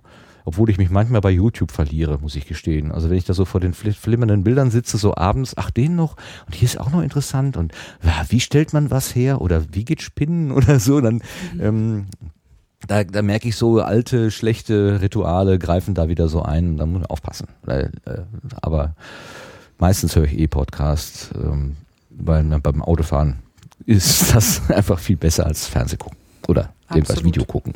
Aber das mit YouTube, das stimmt. Besonders alte Folgen Disco mit Ilja Richter. Wenn man damit einmal anfängt, ist man die ganze Nacht beschäftigt. Das ist echt schlecht. Ich habe so entdeckt, es gibt so alte Schulungsfilme von The British Railway oder so. Wie werde ich Heizer oder wie werde ich Lokomotivführer? Also unglaublich äh, antiquierte Sachen, aber also wirklich toll. Also also das ist dann so Eisenbahnporn. Den kann ich mir auch stundenlang angucken. Fürchterlich. Aber Sebastian wollte noch was ergänzen. Hast du noch einen Fernseher? Äh, nicht wirklich. Also ich, äh, wenn, dann schaue ich eigentlich nur Streaming-Angebote. Ähm, und das auch, also seitdem ich Podcasts höre, eigentlich auch äh, 50 Prozent reduziert äh, zu, zu damals. Also das teilt sich jetzt sozusagen das Konsumverhalten an der Stelle. Habt ihr denn so ein, so, ein Abo wie bei Netflix? Genau, oder, Netflix, mhm. äh, Also das, das, schon dann. Ich traue mich das gar nicht, weil ich habe ich hab so das Gefühl, wenn ich das mache und dann sind da diese ganzen spannenden Folgen, dass ich aus diesem Binge-Watching überhaupt nicht mehr rauskomme. Dann würde ich mich wahrscheinlich morgens ver verschlafen vor die Kiste setzen und dann irgendwie abends um 22 Uhr, weil mir der Rücken wehtut, dann irgendwie ins Bett kriechen oder so. Ähm, das wäre, glaube ich, nicht so gut. Ähm, nee, also das, das klappt eigentlich sehr diszipliniert, also abends vielleicht ein bisschen und äh, ja, dann muss man ja auch noch arbeiten. Ach, wie blöd, ja, genau, das muss man ja auch noch. Was arbeitest du eigentlich, Monika? Ich äh, mache Kommunikation für ein Technologieunternehmen, für einen Automobilzulieferer hier oben. Und zwar ähm, nicht, nicht allgemein Kommunikation, sondern ich bin dann im Bereich Internet und Intranet, also Online-Kommunikation. Also Social. Media Managerin oder sowas? Musst du die Nee, Kunden, das- die das- das unzufriedenen nicht. Kunden annehmen? Nein. Nee, nee, das nicht. Es geht tatsächlich eher so um die, ähm, ich sag mal, um die Kommunikationsseite von so großen Projekten wie Relaunch-Projekte für Intranet, Internet und solche, solche Dinge. Also Okay. weniger, weniger Content bisher als mehr die System, den systemischen Aspekt daran. Ah. Also wie breitet man das am, am besten auf irgendwie? Ja, da gibt es ja auch tausend und eine Möglichkeiten, wie, Wie man das sieht macht. eine Website, wie muss eine Webseite aussehen, damit sie gut funktioniert? Ähm, das sind ja, das sind ja teilweise auch, äh, wie soll ich das ausdrücken? Also ein Webse eine Website-Landschaft zu entwerfen ähm, von der Funktionalität, von der Usability, ähm, die sehr, sehr viele Dinge unter einen Hut bringen muss. Das ist ja nichts, was man mal eben in fünf Minuten tut. Das sind ja große Projekte. Und ähm, sowas läuft dann typischerweise durch mein Team. Ja. Das kann ich mir gut vorstellen, dass da viele Leute dran und drauf gucken. Ich hatte mal eine Kollegin, die hat, glaube ich, eine, was, eine Dissertation ähm, über Farbräume bei Webdesign gemacht. Mhm. da habe ich auch gedacht, das, da kann man jetzt, das, das ist jetzt, da kann man sich so drin vertiefen und das war nachvollziehbar, ähm, dass das, wenn man da die ganzen Hintergründe und auch physiologisch, äh, psychologisch, aber auch physiologische Wirkung und so weiter da einbezieht, dass man das durchaus alles da, äh, dass man das durchaus zu einer Dissertation treiben kann, obwohl es sich nur um Farben handelt. Aber doch kann man. Tja, wir wissen ja, Regel, welche Regel war's? Um, if, if it exists, there is porn. Also man kann über alles ab, 37. 37, ne? Man kann über alles abnörden. Auch über Farbräume Ja, genau. im Webdesign, genau. Sehr schön. Ähm, äh, Podcast kann man ja zu verschiedenen äh, Zwecken hören, zur Entspannung, sich, äh, keine Ahnung, sich weiterzubilden, äh, Leute kennenzulernen oder so diese Laber-Podcasts, wo Leute aus ihrem persönlichen Leben erzählen. Das sind für mich so, als würde ich mich mit Freunden hinsetzen und hören, na, was hast du denn heute so erlebt und wie ist es dir letzte Woche gegangen? Also das ist auch so ein bisschen so tatsächlich so ein Social Socializing, hattest du ja auch gerade schon angesprochen. Man kann aber auch Podcasts tatsächlich ähm, nutzen, um Sprachen zu lernen indem man einfach mal äh, in eine andere Sprache reinhört. Ich mache das gerne, wenn das in dem, also ja gerne, wenn ich gut drauf bin, höre ich auch gerne mal einen englischen Podcast. Ähm, äh, das kann ich nicht, wenn ich müde bin, da geht mir zu viel verloren. Aber wenn ich gut drauf bin, wenn ich wach bin, dann geht das auch und das macht auch Spaß, da reinzuhören. Und andererseits ähm, gibt es eben auch Leute, die wollen Deutsch lernen und benutzen dazu Podcasts. Und es gibt eine Bloggerin, Natascha, habe ich herausbekommen, die unter Kamine Essays äh, bloggt. Die hat eine Liste erstellt von über 100 deutschen Podcasts, mit denen sie meint, äh, man gut Deutsch lernen kann. Podcast und Podcast-ähnliche Formate muss man allerdings dazu sagen. Also dazu gehören auch Radio- und Demand-Angebote oder zweitverwertete, wie wir vorhin gesagt haben, und auch Hörbücher, ähm, die aber so, sagen wir mal, einfach gesprochen sind, äh, dass man als als Lernender auch irgendwie mitkommt. Im Extrem kennen wir ja ähm, von Annik Rubens das Angebot Slow German, die nun wirklich ganz explizit langsam spricht, damit die Menschen auch mitkommen und die da auch so ein kleines Geschäftsmodell dran bindet, indem sie diese Vokabelheftchen oder so dann da für ein kleines Geld verkauft. Ähm, aber hier werden eben auch andere gelistet. Das ist eine Liste 100 plus German Podcasts to Practice Listening Skills, hat sie das genannt. Ähm, da kann man unter nataschakarmine.wordpress.com mal gucken, aber den Link schicken wir auch, stellen wir auch in die Shownotes. Also, wenn jemand jemanden kennt, der mal fragt, du, kennst du nicht einen Podcast, äh, der eine einfache Sprache benutzt, äh, so dass vielleicht mein Freund, meine Freundin aus dem Ausland sich mal so ein bisschen ins Deutsche reinhören kann. Das wäre vielleicht eine ganz gute Quelle, da mal reinzugucken. Okay, damit ist unser Streuobst beendet und wir kommen zu den Gartentipps.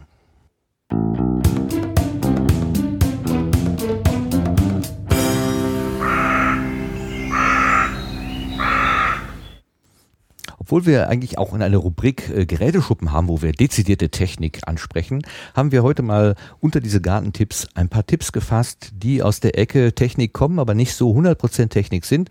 Auch Phonik hat ein paar neue Features bekannt gegeben in den letzten 14 Tagen. Und wer kann das besser beschreiben als der Sebastian? Ja, dann übernehme ich mal.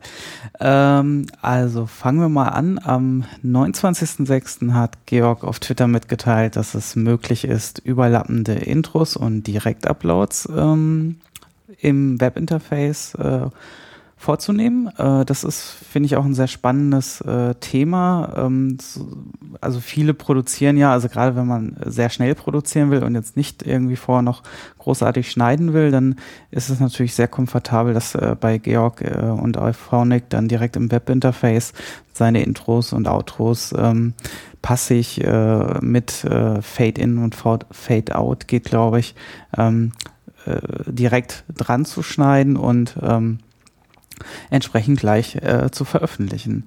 Ähm, und die Brigitte Hagedorn hat äh, das Ganze auch in einem Blogbeitrag ähm, nochmal sehr schön zusammengefasst.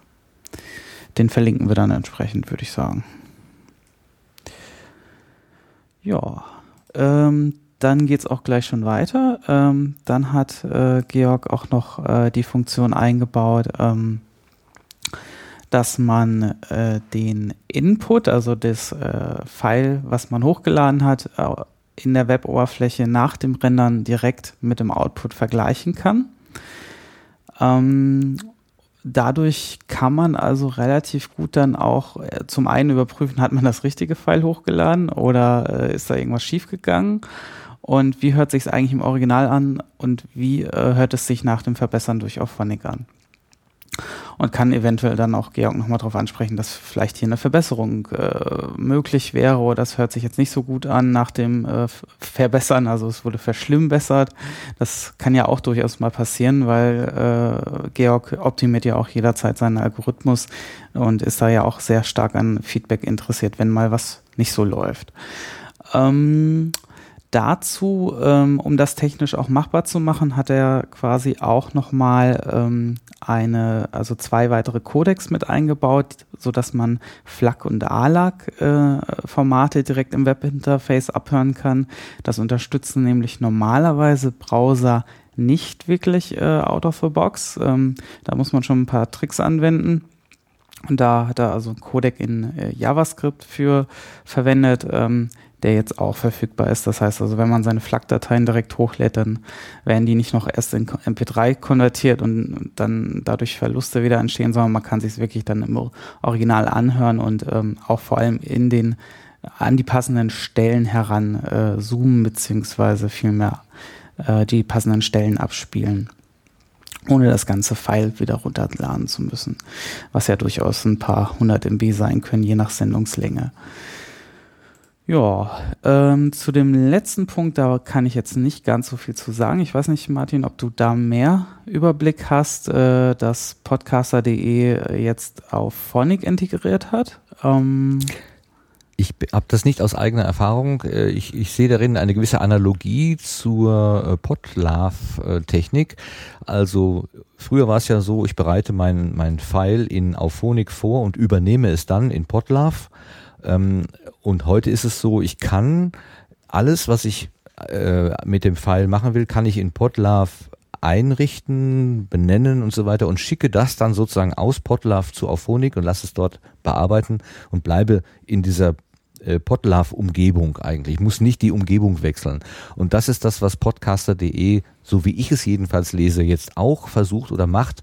Wenn ich einen ähm, Podcast dort hochladen möchte, falls das mein Hoster ist, dann kann ich im Prinzip aus dieser podcaster.de äh, Umgebung kann ich dann auch auf Phonik mehr oder weniger fernsteuern, so könnte man das sagen. Also ich lade den, das File bei podcaster.de hoch, übergebe dann äh, von dort aus automatisch über das System zu Auphonic und dort wird veredelt. Ich bin kein Podcaster.de Nutzer, also weder benutze ich es als ähm, Veröffentlichungsplattform, noch bin ich äh, Hörer auf Podcaster.de. Ich habe auch ehrlich gesagt noch nicht so ganz verstanden, äh, wie das jetzt eigentlich funktioniert. Ähm, da gibt es ja zwei Angebote, die sehr ähnlich sind, Podcaster.de und Podcast.de, glaube ich.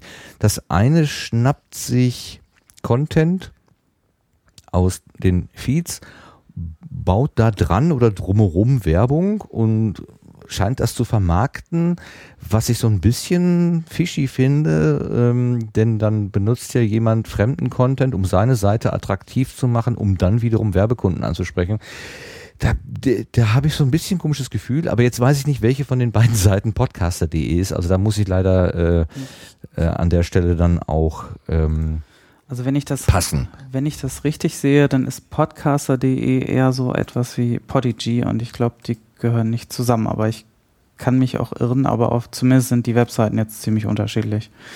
Ähm, das heißt also, äh, podcaster.de ist eher sowas wie Podigy, wie du schon gesagt hast, dass man da ähm, seine Podcasts hosten kann und jetzt auch mit direkter Integration in Auphonic. Ähm, sprich, man spart sich quasi den Umweg über Auphonic, ähm, sondern hat alles äh, in einer Hand. Genau, kommt vor. Komfort kommt raus. ja, okay, dann ist podcaster.de unser Community-Projekt und podcast.de ist das, wo ich so ein bisschen da komisch davor stehe. Aber vielleicht ist das ja auch alles ganz vernünftig und wir müssen das nur mal erklären lassen. Können ja mal den Betreiber einladen und der kann sich auf die Gartenbank setzen. Das könnten wir mal auf die große Liste schreiben, die wir haben. Okay, das sind unsere Gartentipps. Also einfach mal äh, die Ohren und äh, die Öhrchen aufgemacht. Was gibt es denn so? Äh, Twitter analysiert. was ist da so in den letzten zwei Wochen rausgepurzelt? Das sind so da die, die Quellen. Falls ihr, liebe Hörerinnen und Hörer, irgendwelche Tipps mitbekommen habt, besondere Funktionen, ähm, neue Angebote, insbesondere die uns das Leben erleichtern, ähm, gerne nehmen wir Hinweise entgegen, auch per DM. Sendegarten.de ist äh, als, äh, als DM-Adresse für alle freigeschaltet. Also wer jetzt nicht unbedingt äh, die große Bühne möchte, sondern mal im, im Stillen sozusagen einfach nur einen Hinweis geben will oder was vorschlagen, wo man nicht so genau weiß, interessiert ihr das überhaupt? Schickt uns einfach per sendegarten.de eine DM und wir gucken uns das an. Und vielleicht kommt das dann in einer der nächsten Folgen heraus. Gut, wir nähern uns langsam dem Ende der Sendung. Äh, wir nähern uns auch dem Ende meiner Kleidung, die ist komplett durchgeschwitzt hier, um, um euch diese Bilder gerne mal mitzuteilen. Ihr wollt das unbedingt wissen, genau. Aber wir ja, gehen nicht nach Hause. Hast du nicht gesagt, dass du ohne Hose podcast? Das ist ja der neueste Trend. Äh, nein, in der Tat. Ich bin im Büro und das sollte ich mir echt äh, nicht antun. Aber hier nähert sich die, das Thermometer der 28 Grad Marke und das ist schon, also was ich trinke, kommt gleich wieder an allen möglichen Stellen, die ich jetzt nicht näher beschreiben möchte, heraus. ähm, wir gehen nicht aus der Sendung, ohne noch auf Termine hinzuweisen oder nach vorne zu gucken, äh, die uns äh, demnächst anstehen. Und da gucken wir jetzt mal in den Blühkalender.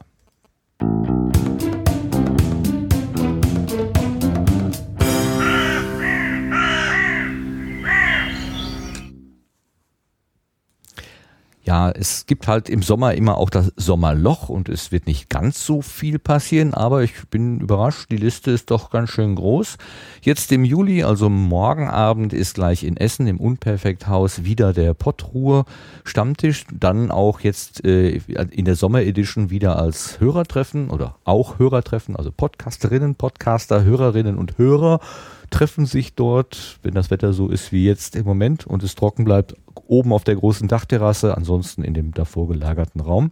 Das ist dann auch schon die siebte Edition von diesem äh, Treffen und es finde, es beginnt um 19 Uhr in Essen im Unperfekthaus. Sebastian, magst du uns mal den August erzählen? Ja, gerne. Ähm, Im August findet am 1. August äh, in München der auch ein Podcaster-Stammtisch in der Sommeredition statt. Äh, voraussichtlich äh, passend zu dieser Jahreszeit in einem Biergarten, zentral in München gelegen. Äh, Beginn ist ab 19 Uhr. Dann äh, vom 5. bis zum 7.8., beziehungsweise vom 4. bis zum 7.8., wenn man als Helfer eingetragen ist, ähm, findet das Podstock statt in Sorschied, wo also ich auf jeden Fall dabei sein werde und Martin auch. Ähm, und ja, wollen wir da jetzt schon mal einhaken oder noch die anderen Termine erst zu Ende lesen? Machen wir erst die anderen Termine zu Ende und gehen dann nochmal kurz auf Podstock ein, würde ich sagen. Okay, machen wir das so. Und dann vom 13. bis zum 14.8. ist in Hannover das Podcaster Barbecue äh, Treffen und es ist eine Facebook-Veranstaltung. Ähm, ja, ich denke, da wissen diejenigen schon Bescheid. Ähm, und dann gehen wir zum September schon über. Da ist dann ab dem 1.9. in Frankfurt am Main äh, das Pottäppler, also der Pottäppler Stammtisch. Ähm, äh, da steht was mit Workshop-Orga, ähm, findet dort statt, ist wahrscheinlich der Schwerpunkt. Weißt du da mehr, Martin? Nein, ich ich kenne auch nur das, was im Sendegate steht. Wir, wir lesen eigentlich immer nur vor, Okay. was im Sendegate steht. Das ist eine editierbare Liste. Jeder darf da seine Termine eintragen und was auch immer da steht, lesen wir hier vor. Also äh, auch als Information an unsere Hörerinnen und Hörer. Tragt eure Sachen da ein, dann kommen die hier bei uns raus. Genau. Und das Ganze ist dann um 19 Uhr. Ähm, am 10.9. findet Night of the Nerd statt, äh, 1000 Jahre Nerd-Emissionen. Ähm, am 16.9. findet in Wien das Podcasting Meetup in Österreich statt. Ähm, zum fünften Mal. Dann am 17.9. findet in Darmstadt der zweite Pod-Appler Workshop, sta äh, Workshop-Tag statt. Und vom 23. bis zum 24.09. findet in Köln das Business Podcast Barcamp mit Mike Fins Pfingsten äh, statt. Äh, Ach, der steckt dahinter, alles Genau, klar. das ist der okay. Mike. Und am 30.09. ist der wieder einmal International Podcast Day. Ähm, der war ja letztes Jahr auch von äh, zumindest zwei, drei Personen, glaube ich, äh, aus Deutschland vertreten. Vielleicht lässt sich ja dieses Jahr da sogar noch mehr machen. Ja, ansonsten, das waren erstmal die Termine f- für die nächsten äh, zwei, drei Monate. Genau. Bei Mike Pfingsten muss ich immer an das Wort Solo-Entrepreneur denken. Oh. Das habe ich nämlich erst durch ihn kennengelernt und gedacht, wovon redet der denn da eigentlich? Also Alleinunternehmer, Alleinunterhalter sozusagen, Einzelunternehmer, Solo-Entrepreneur. Also das muss ich erst mal sprechen lernen. Ja. Sehr schön. Das willst du auch nicht aussprechen, das Wort, glaube ich. nee. Aber ihr beide, ja du nicht, äh, Monika, aber, aber Sebastian, du bist ja Solo-Entrepreneur, oder? Ja, ich glaube, wenn man es äh, richtig äh, nimmt, dann stimmt das auch nicht ganz, weil ich arbeite ja auch mit meinem Bruder zusammen. Also wir sind mindestens zu zweit, da ist das Solo schon mal falsch. Okay. Aber ja, es, es ist noch in dieser Richtung, ja, es ist schon, es kommt in dieser Richtung nah und man kann sich dadurch schon sehr gut inspirieren lassen aus den, ähm, äh, aus diesen, ähm, ja, aus den ganzen, also es ist ja eine Welt für sich an sich und ähm, da, da kommt auch viel, viel Gutes, was, also ich habe mich da auch lange mit Mike unterhalten, also das, das ist eine sehr, auch eine sehr kuschelige Szene, glaube ich. Auch wenn es um Geld geht. Sie sind trotzdem kuschelig. Das ist schön. Ja. Gut, dann lass uns doch mal eben auf Potsdam kommen. Wir sind ja beide da ähm, auch ein bisschen mit in der Orga drin. Der Branko Czarnak hatte uns angesprochen aus der Erfahrung vom letzten Jahr, wo am Ende bei der, bei der Feedback-Runde gesagt wurde, Mensch, warum du dir das alles alleine auf? Äh, wir sind doch genug Leute mit äh, helfenden Händen oder mit wachen Köpfen. Wir können ja die Arbeit auch ein bisschen verteilen. Und er hat es jetzt dieses Jahr versucht, das zu machen. Mal gucken, ob es gelingt oder ob er beim nächsten Mal lieber dann doch wieder alles alleine macht, damit es auch funktioniert. Aber wir beide sind zum Beispiel für die Bühne da. Ähm, magst du so ein bisschen erzählen, was da dein Konzept ist? Ja, also im Prinzip, wer beim letzten Mal dabei war, es wird äh, wieder eine Bühne geben. Äh, diesmal ist sie stationär. Letztes Mal hatten wir ja so einen äh, mobilen Bühnenwagen, äh, den ich dann auch noch mit meinem äh, Wagen dann äh, heranziehen durfte. Ähm, dieses Jahr haben wir eine Bühne vorhanden. Das, das macht organisatorisch schon, schon einiges leichter. Ähm, und wir werden halt auf der Bühne ganz normal wieder äh, ein Beschallungskonzept haben ähm, und ähm, dann Live-Podcasts wieder vorführen. Und ähm, ja, und wenn alles gut klappt äh, und ähm, danach sieht meine derzeitige Planung aus, dann werden wir sogar auch wieder live streamen. Man glaubt es kaum. Der Untertitel ist Certified Offline, aber weil Sebastian da ist, geht das natürlich nicht. Da muss irgendwie eine Online-Verbindung und wenn es über eine Blechdose und ein Bindedraht ist, gemacht werden. Ja, lassen wir uns überraschen. Ich glaube, das wird gelingen. Das wird gelingen. Ich glaube da einfach dran. Ja, online ist das neue Offline. Das Ja, danke, danke, super. Das schreiben wir jetzt unter den Unter, also das ist der Unteruntertitel. Online ist das neue Offline. Klasse, Dankeschön, Monika. Das ist ein Geschenk.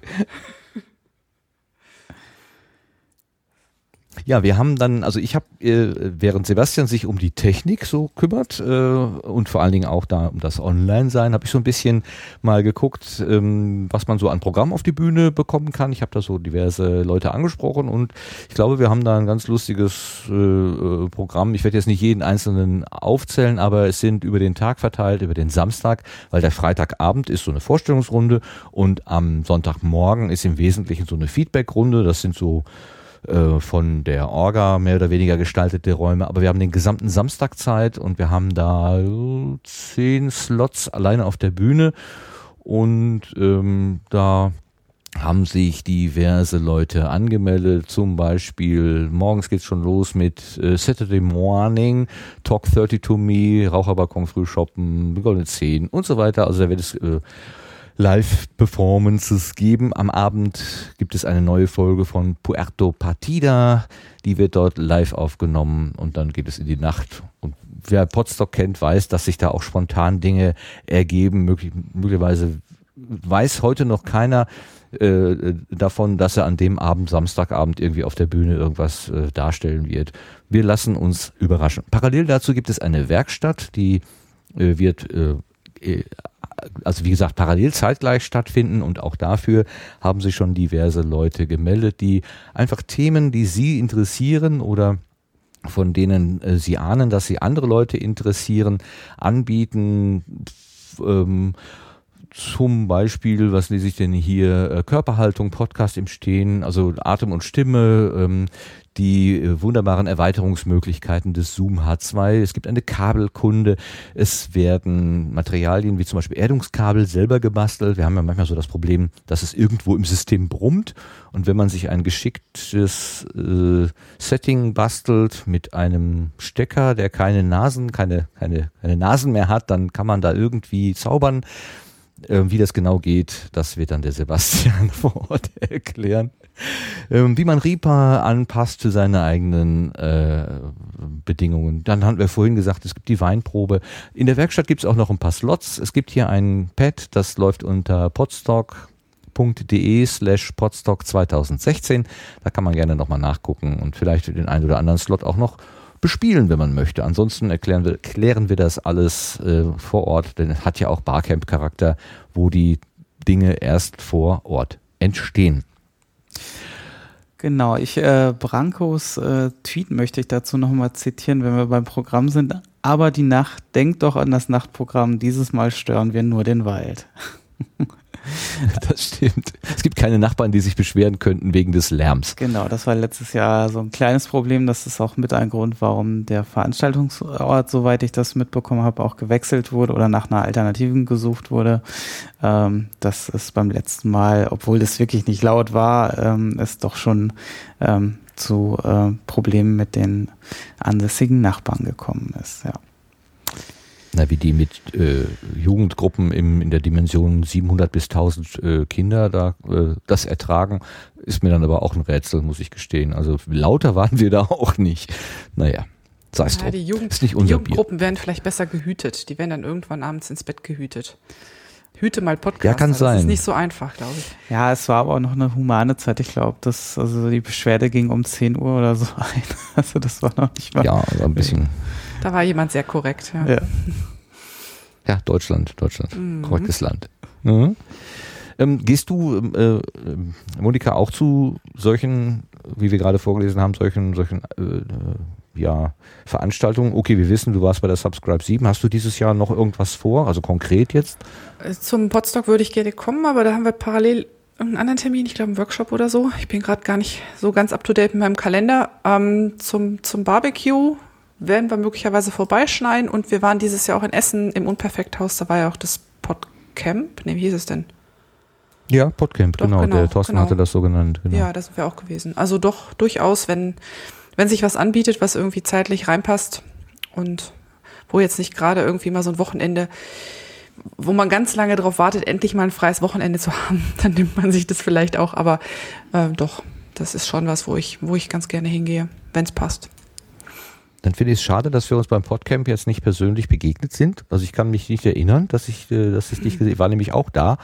Und äh, da, das zeigt wiederum, dass es bei solchen Veranstaltungen dann auch nicht immer gelingt, jeden, den man gerne sprechen möchte, auch mal zu sprechen. Naja, gut, Ja, beim nächsten ist Mal halt- Podcamp. Das ist, das ist ja vielleicht auch so, ich meine, ich habe mich beim Podcamp auch relativ im Hintergrund gehalten. Ähm, wenn, wenn man schon mal irgendwo aufgetreten ist und dadurch den Nasen, die Nase bekannt ist, dann kommt man halt leichter ins Gespräch als so viele unbekannte Podcaster, da kommt es halt nicht mit jedem, mit jedem zum Schnacken.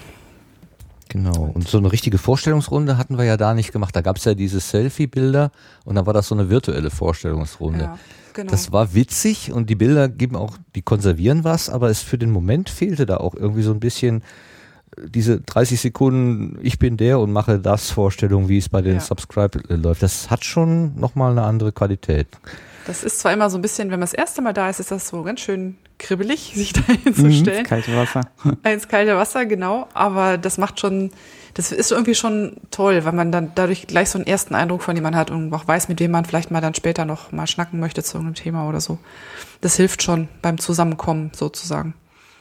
War bei mir genau so, dass ich dann bei zwei, drei Leuten gesagt habe, oh, das ist der oder das ist die, äh, da gehst du gleich mal hin und irgendwas besprechen oder was auch immer. Äh, genau, viele sind so durchs Raster gefallen, ja, einmal gehört, gleich wieder vergessen, aber bei so Einzelnen dann, ah, oh, den merken und so. Also das war schon sehr deutlich.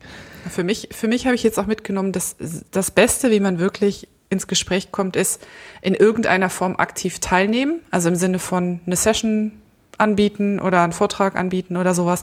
Ganz egal, ob das jetzt äh, das Ding ist, was alle vom Hocker reißt, aber in dem Moment hat man irgendwo einen Anknüpfungspunkt. Und ich ähm, habe auf meinem ersten Podcaster-Workshop mit wenigen gesprochen. Ich habe zwar, also ich hatte, hatte eine gute Zeit und ich habe auch viele Gespräche geführt, aber nicht in demselben Maße wie bei der letzten Subscribe.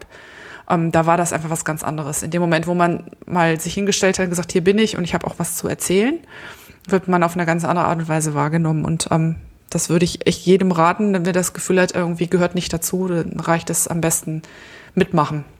Irgendwas einreichen und dann funktioniert das auch. Also das ist für mich so die Riesenlehre. Sich hinstellen und schmollen, mich nimmt keiner wahr, das hilft halt nicht, sondern wirklich, äh, wirklich aktiv werden und dann plötzlich hat man super Kontakte und total nette Gespräche. Das ist echt das Beste, was man machen kann. Aber das braucht auch ziemlich viel Mut, ne? sich da einfach äh, so selbst zu ermächtigen und zu sagen, so ich habe jetzt hier was Interessantes zu erzählen. Also da, da denke ich immer so auch andersrum, ja mein Gott, das ist jetzt dein Interesse, wen interessiert das denn so? Also mh, Aber das man dasselbe braucht Grund, schon so ein dass wir bisschen, podcasten. Deshalb podcasten wir doch auch. ja, ist noch mal was anderes, äh, weil also man stellt sich ja dann da so vor Publikum und ähm, also du sagtest ja selber auch, dass du ein bisschen aufgeregt gewesen bist. Also ich glaube, es ist schon mal was anderes, ob man in sein Mikrofon reinspricht zu Hause in bekannter Atmosphäre oder dann da auf so einer quasi Bühne. Ähm, also ich, ich, ich würde mir das schon zweimal überlegen. Ich be- bewundere das dann, wenn das so wie Sebastian stellt sich da hin und erzählt, du stellst dich da hin und erzählst. Also finde ich schon gut, dass, man das, dass ihr das, dass ihr das die Traute so habt. Hm. Naja, kurz Müssen vorher möchte man sich das dann nochmal anders überlegen, aber danach fühlt das gut an. Bist du auch aufgeregt, wenn du da stehst, Sebastian? Ah, es hat mit der Zeit abgenommen. Also ich glaube, die ersten Male, das war schon ein ganz anderes äh, Gefühl, aber äh, mit der Zeit äh, kommt da Routine rein. aber so ein bisschen Lampenfieber ist immer, also das, das ist klar. Es sind ja auch, äh, man spricht ja auch nicht jeden Tag vor 100 Leuten oder so. Das, äh, das ist ja schon wirklich eine ganz andere Hausnummer. Ja. Ja, was auch irgendwie interessant, es ist auch nicht ganz unwichtig, vor wem man spricht. Ich habe beruflich, ich habe schon auf Tagungen sprechen müssen, wollen, getan. Ich rede in der Firma häufig vor mehreren Leuten. Ähm, ich habe das auch schon zu Uni-Zeiten gemacht, da hat mich das irgendwie nicht gestört, aber jetzt vor dieser Podcaster-Community, da war ich echt nervös, weil ich irgendwie, keine Ahnung, es war mir irgendwie nicht egal, was die Leute von mir denken. Und das ist in anderen, also es hängt auch, glaube ich, irgendwie total vom Umfeld ab. Es ist nicht nur das Mikro vor der Nase, sondern es hat auch wirklich was mit zu tun, wer das Publikum ist. Und dann, tja, kann es Ja. gut laufen oder halt auch nicht. Wobei das war für mich eher so ein beruhigender Punkt, weil ähm, man hatte ja zumindestens so, also als ich, ich bin als Hörer da hingegangen, das heißt, also gut, das kann natürlich zweierlei Auswirkungen haben in beide Richtungen, dass man noch nervöser wird, weil man steht plötzlich vor den Leuten, äh, die man ansonsten immer ähm, äh, nur hört und plötzlich, äh, ähm, ja, reden alle über einen, das, ähm, aber es war doch irgendwo beruhigender, weil, weil man kannte die Leute und äh, die sind ja alle wie ich und es ist niemand hier äh, abgehoben oder ähnliches und äh, die werden mich schon fair behandeln und nicht von der Bühne jagen. Ja. Also ich kann immer nur wieder auffordern, mutig sein, keiner wird da gefressen und äh, keiner ist irgendwie so ein Halbgott oder eine Halbgöttin, äh, die das alles schon können und wissen und denen, denen man jetzt nicht noch eine dumme Frage stellen kann, sondern das ist äh, immer wieder bodenständig und ich äh, habe durch ähm, ich hab, was ich habe an anderer Stelle schon mal irgendwie erzählt, ich habe so ein bisschen Angst, dass äh, dass, dass, dass die, die Barrierefreiheit, die ich empfinde, also ich habe ich hab das Gefühl, das ist alles ganz easy peasy, aber für Leute, die da frisch hineinkommen, ist es vielleicht doch eine hö höhere äh, Barriere zu überwinden, ähm, äh, dass man sich aber davon nicht abschrecken lassen sollte, denn es ist wirklich so, auch die ähm, Leute, die das schon zehn Jahre machen, mit denen kann man tatsächlich ganz normal reden und da ist eigentlich keiner dabei, der sich jetzt, wer weiß, wie gebärdet und sagt, hier hab mein Hofstaat um mich herum, dann bitte äh, berührt mich nicht. Also eigentlich. Nee, das, tut keiner. Offensichtlich ist das nicht. Vielleicht ist das im, im kleinen Verborgenen, aber offensichtlich nicht. Entschuldigung, Monika. Nee, das ist, äh, ich habe ja auch reingequatscht. nee, äh, ich glaube, das ist auch was ganz Normales. Das ist ja so, die Subscribe habe ich so ein bisschen wahrgenommen wie so ein Klassentreffen von Leuten, die sich schon ewig kennen und die immer wieder zusammenkommen und ein Stück weit feiern, was letztes Jahr war und äh, sich die neuen Dinge erzählen. Also man hat schon das Gefühl, nicht, dass da Leute sind, die einem ähm, irgendwie ablehnend gesinnt sind, gar nicht, aber halt, das ist eine Gruppe von Leuten, die sich total gut kennt. Und dann ist es schwierig, gefühlt schwierig. Ob das real schwierig ist, ist eine andere Sache, aber gefühlt schwierig, in so eine eingeschworene Gemeinschaft zu gehen und zu sagen, hallo, hier bin ich jetzt auch. Und das ist ja ganz normal. Das ist ja auch, wenn man, ich weiß nicht, wie oft ihr früher mal in eine neue Schulklasse gekommen seid oder so. Es ist ja wahrscheinlich was ähnliches, auf eine Gruppe zu stoßen, die, die sich schon kennt, die schon ihre Dynamik irgendwie ausgelotet hat und dann kommt man da neu dazu. Das ist, ähm, das ist nicht jedermanns Sache und das braucht halt ein bisschen Überwindung. Und das hat nichts damit zu tun, dass man in Anführungszeichen das andere Lager als feindlich wahrnehmen würde, sondern es ist einfach so dieses Gefühl, da noch nicht angekommen zu sein, wahrscheinlich. Mhm, ja, genau. Also das ist so gelebte Soziologie wahrscheinlich, also ohne dass man tatsächlich Feind, Feindbilder oder irgendwas braucht. Ja, mhm. so Kaffeeschlangen ist auch immer so ein gutes, äh, guter Ort, wo man dann irgendwie dem Vordermann oder der Vorderfrau oder dem Hintermann, Hinterfrau einfach mal irgendwie keine Ahnung, äh, was zeigt oder nochmal fragt, hast du auch die Freakshow gehört oder was auch immer. Ja, ja genau. ähm, ne, mit dem Thema so und so. Und dann geht's, also redselig sind die Menschen dort alle. Also das habe ich nicht anders erlebt naja, gut. Schön. Ähm, ich denke, wir kommen jetzt wirklich auf die allerletzte äh, Rille hier, auf die Landebahn sozusagen und kommen zu unseren letzten Rubrik, zu unseren Blütenschätzen.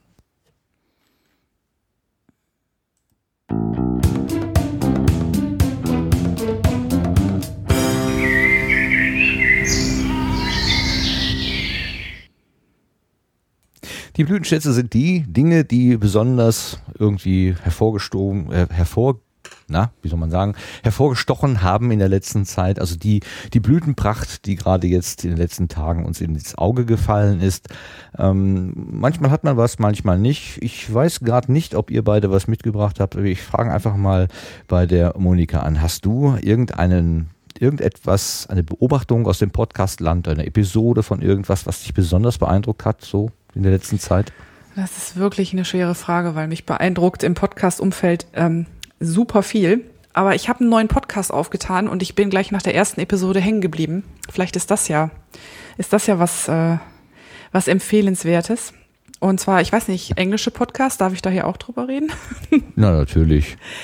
ähm, und zwar gibt es einen Podcast aus den USA, der ist eigentlich ein, wie man das so schön, nennt, True Crime Doku-Drama. Also da geht's um einen Cold Case, einen Kriminalfall, einen ungelösten Kriminalfall, der schon zehn Jahre alt ist, also der ist aus 2006. Und zwar ähm, das, ähm, der, der ungeklärte Mordfall an einer ganzen Familie, also Frau, Mann und dem kleinen Sohn. Und dieser Mordfall wird ermittelt von einer ähm, Doktorandin, deren Vater die sich viele Tricks von ihrem Vater, der FBI-Mann ist, abgeguckt hat und die ist einfach an diesem Fall hängen geblieben und hat, hat sich so dafür interessiert, dass sie gesagt hat, das kann doch nicht sein. Da muss man doch was rauskriegen können und recherchiert auf eigene, äh, auf eigene Verantwortung, ohne quasi Polizeiauftrag.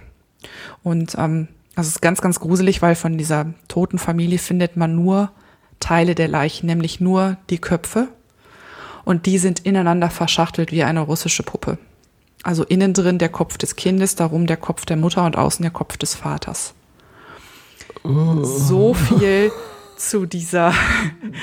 ja, wir haben fast elf. Ne? Wir sind jetzt, wir sind jetzt in dem Bereich. Ähm, das ist der Ausgangspunkt für diesen Podcast. Der heißt The Search Podcast. Und nach dieser ersten Episode, also das ist so gruselig und spannend, da bleibt man gleich pappen.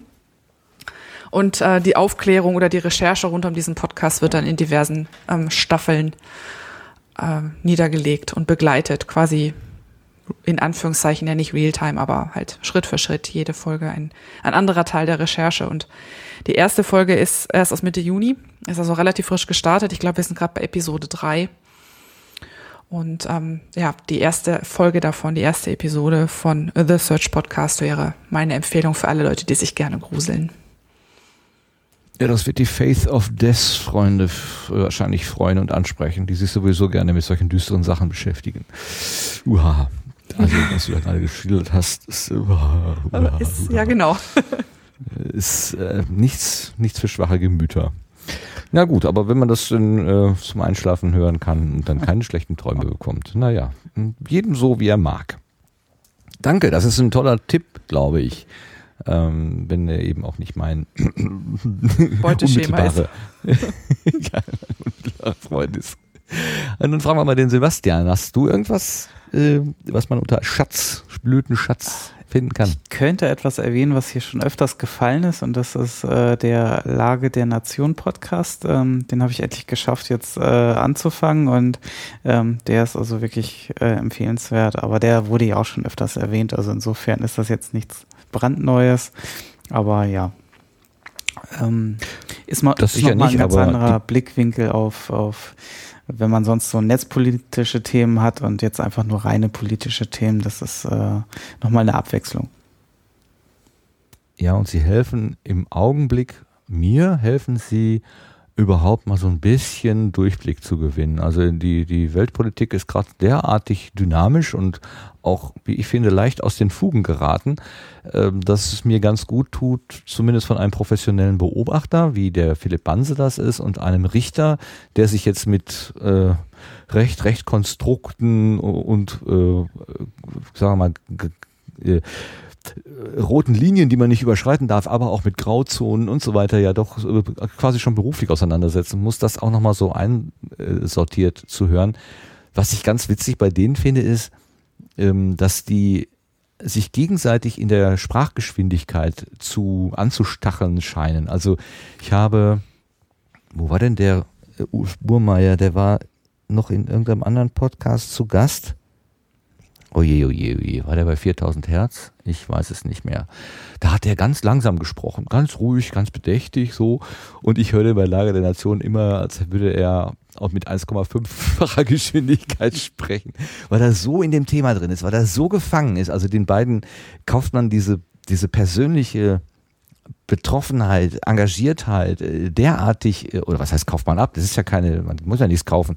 Es ist so authentisch, ähm, das ist echt immer eine Hörfreude. Also die kann man gar nicht oft genug erwähnen. Von daher finde ich das gar nicht schlimm, wenn man das hier zum, zum dritten, zum zweiten oder dritten Mal Lage der Nation erwähnt. Das ist, das ist total gut. Das ist auch so ein Ding, wo ähm, vielleicht Geld helfen kann, denn der Philipp, der ist ja äh, freier Journalist und der kann also entweder äh, für einen Sender arbeiten oder für Lager der Nation arbeiten, aber natürlich nur, wenn Lager der Nation ihm dann sozusagen den Verdienstausfall irgendwie stellen kann. Also da, da ist dann tatsächlich mal zu überlegen, ob man da nicht vielleicht ein bisschen Geld in den Hut wirft. Ja, oder sowas, genau. Mhm.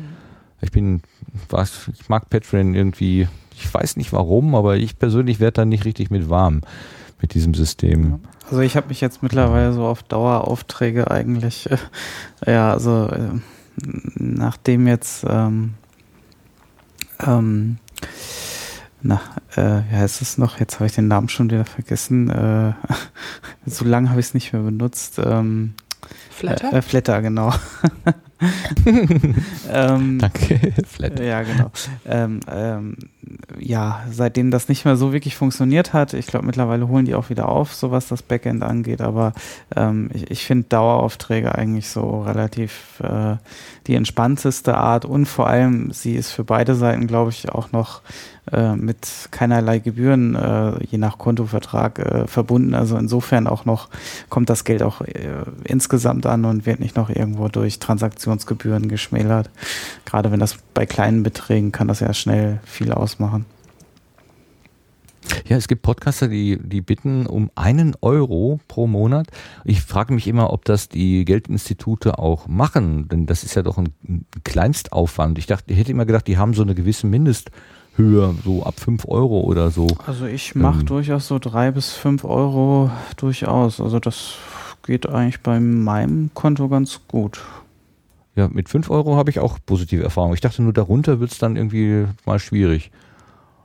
Aber no, man muss es einfach mal ausprobieren. Die Bank wird schon sagen, lass das. Das, das taucht nicht. Stimmt. Man sollte es einfach mal machen. Ja.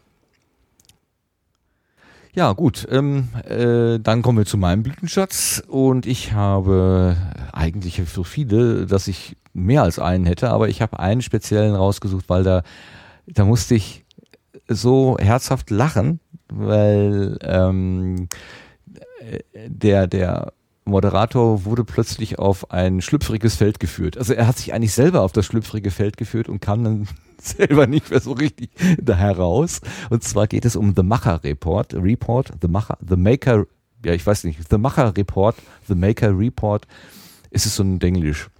Das ist der Lothar Bodingbauer. Der ist ja nun ja auch schon ein paar Mal genannt worden. Physikalisches Soiree, Bienenpodcast und was der alles macht. Äh, Lob und Tadel. Und er macht ganz viele verschiedene Sachen. Ein äh, auch ein halb professioneller Radiomensch, also er arbeitet auch als Lehrer, aber auch als Radioredakteur, Radioprogrammmacher für den österreichischen Rundfunk.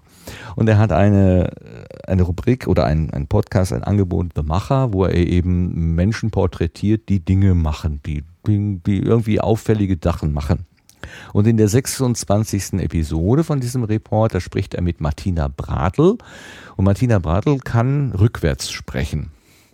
Also ich kann mich noch als Kind erinnern, äh, da bei, bei, was weiß ich, bei diesen Samstagsabendshows, da wurden dann so Damen irgendwie mit der Eigenschaft, die kann rückwärts sprechen, auf die Bühne gestellt. Die hatten so ein großes Tonband, so, so dieses, dieses Spulentonband. Und dann haben die da Sachen ins Mikrofon gesprochen und dann lief das Tonband rückwärts und man hörte dann, das stimmte irgendwie oder konnte man kontrollieren jedenfalls. Das war mal so ein Bühnengag. Die Martina macht das aber irgendwie aus Spaß, aus Neigung, aus, aus einem Tick heraus. Also die hat Sachen gesehen und dann hat sie sich vorgestellt, wie mag das wohl rückwärts klingen. Und die kann im fließenden Gespräch kann sie zwischen vorwärts und rückwärts unterschal äh, äh, umschalten. Also total niedlich. Und dann kommt es aber an eine Stelle, wo der Lothar ähm, ich weiß nicht, wo er das her hat. Ich habe davor noch nicht gehört. Er hat also schon mal gehört, dass Menschen, die so mit so logischen Sachen zu tun haben, dass das irgendwie sexuell anregend wirkt. Also ob das so wie so Aphrodisiakum ist. Er nimmt dann als Beispiel Sudo- Sudoku. Also er kennt jemanden, der, ähm, wenn er dann Sudoku gemacht hat, immer so, wie soll er das so sagen, sexy drauf ist irgendwie. Und er stellt dann die Frage an Martina, ob sie denn vom Rückwärtssprechen auch äh, sexy drauf wäre. Und dann sagt sie, ja, also wäre ihr jetzt noch nicht so aufgefallen, aber eigentlich wäre sie auch immer alleine, wenn sie das macht. Ja, aber meinte er dann wiederum, ja, das könnte man auch, wenn man alleine ist. Und irgendwie wurde es dann immer so ein bisschen äh, schlüpfriger. Also eigentlich sollte es ja ein ganz seriöser Podcast sein. Weil sie dann irgendwann zurückfragte, ja, wie ist das denn bei dir, Lothar, wenn du da mit den Bienchen zu tun hast? Und da hätte ich beinahe das Lenkrad gebissen vor Lachen. Also das war so schön, wie das so, so abgedriftet ist irgendwie. Das war einfach, und das ist mein, mein Blütenschatz. Wir können, ich habe den Ausschnitt hier, wir können den gerne auch noch zum Schluss der Sendung hören, machen dann anschließend unser Outro und dann sind wir raus aus der Sendung. Ähm, das können wir vielleicht anschließen. Ansonsten empfehle ich generell immer The Macher Report. Da kann man eine Menge, äh, was man, äh, eine Menge äh, Menge lustige und äh, Menschen kennenlernen. Entschuldigung. Ich habe zwischendurch in den Chat geguckt und ich sollte es nicht tun. Da steht nämlich, die Nummer 20, 26 ist das seltsame Kartenkonto. Ja, das passt ja sehr gut zu dem, was wir gerade besprochen haben. Aber das ist es jetzt gerade nicht. Gut, meine Lieben. Habt ihr noch irgendeine Ergänzung zu dieser Sendung? Freispiel, hm. hat noch jemand eine Idee, ein Hinweis, irgendwas auf dem Herzen? Nein. Nö, das ist, glaube ich, eine runde Sache. Ist eine runde Sache. Dann möchte ich äh, ganz herzlich danken. Also den Abwesenden auch. Also mein besonderer Gruß geht an Jörg im Urlaub, äh, Melanie auf dem Krankenbett und ähm, Marc, der irgendwo zwischen Nord- und Ostsee und den Alpen unterwegs ist und äh, keinerlei Internetverbindung bekommen konnte, obwohl er es versucht hat die ganze Zeit. Ähm, schöne Grüße an euch. Gute Gesundheit, gute Erholung, was immer äh, euch wohltut. Und ich danke ganz, ganz herzlich euch beiden, Sebastian und Monika, für diesen schönen Abend, für dieses ausführliche und intensive Gespräch. Und ich habe ganz viele tolle Sachen erfahren von euch, von dir besonders, Monika. Ähm, danke, dass du uns auf der Gartenbank äh, Gesellschaft geleistet hast. Und jetzt nochmal ganz klar. viel, ja, ich wollte gerade nochmal dir eine etwas größere Bühne äh, bieten, aber wenn du so schnell bist, ja, okay. ich kann halt auch die ne, Laberwasser getrunken. Ja. Sag, sag doch nochmal eben deine Podcast-Angebote, damit die uns im Ohr bleiben, wenn wir nach Hause gehen. Das ist mo monismotivklingel.de, fiberthermometer.de und abzugfm.de. Ach, ich scharf. Ich habe, wir haben hier in der Cafeteria, haben wir, wenn gerade keiner an der Kasse ist, haben wir so eine kleine, so eine Portiersklingel, wo man so oben drauf haut. Das entspricht genau deinem, äh, genau. deinem Avatar, äh, nicht Avatar. Und ich habe sie letztens aufgenommen, die habe ich irgendwo auf dem Telefon, weil ich gedacht habe, die spiele ich dann ein, wenn du das Motivklingel sagst. Aber ich habe es vergessen vorzubereiten. Ich scharf. Jetzt habe ich es extra. Ach, wie doof. Naja, irgendwas ist ja immer, wie der Teddy sagen würde. Ähm, ja, Sebastian, auch an dich. Ich finde es schön, dass du jetzt mitsprichst. Äh, die letzten zwei Sendungen warst du so im Hintergrund. Äh, es ist ein Gewinn, wenn du dabei bist und ich hoffe, das wird auch so bleiben. Ja, es freut mich auch dabei zu sein. Wunderbar. Dann äh, noch einmal Dankeschön an die Hörerinnen und Hörer, die heute live dabei gewesen sind. Vielen Dank an den Chat. Das ist eine kleine Gruppe, aber es gab doch den einen oder anderen sehr witzigen Dialog dort. Ähm, ein LOL wird uns gerade hier nochmal entgegengeworfen. Vielen, vielen lieben Dank, dass ihr so treue Begleiter seid.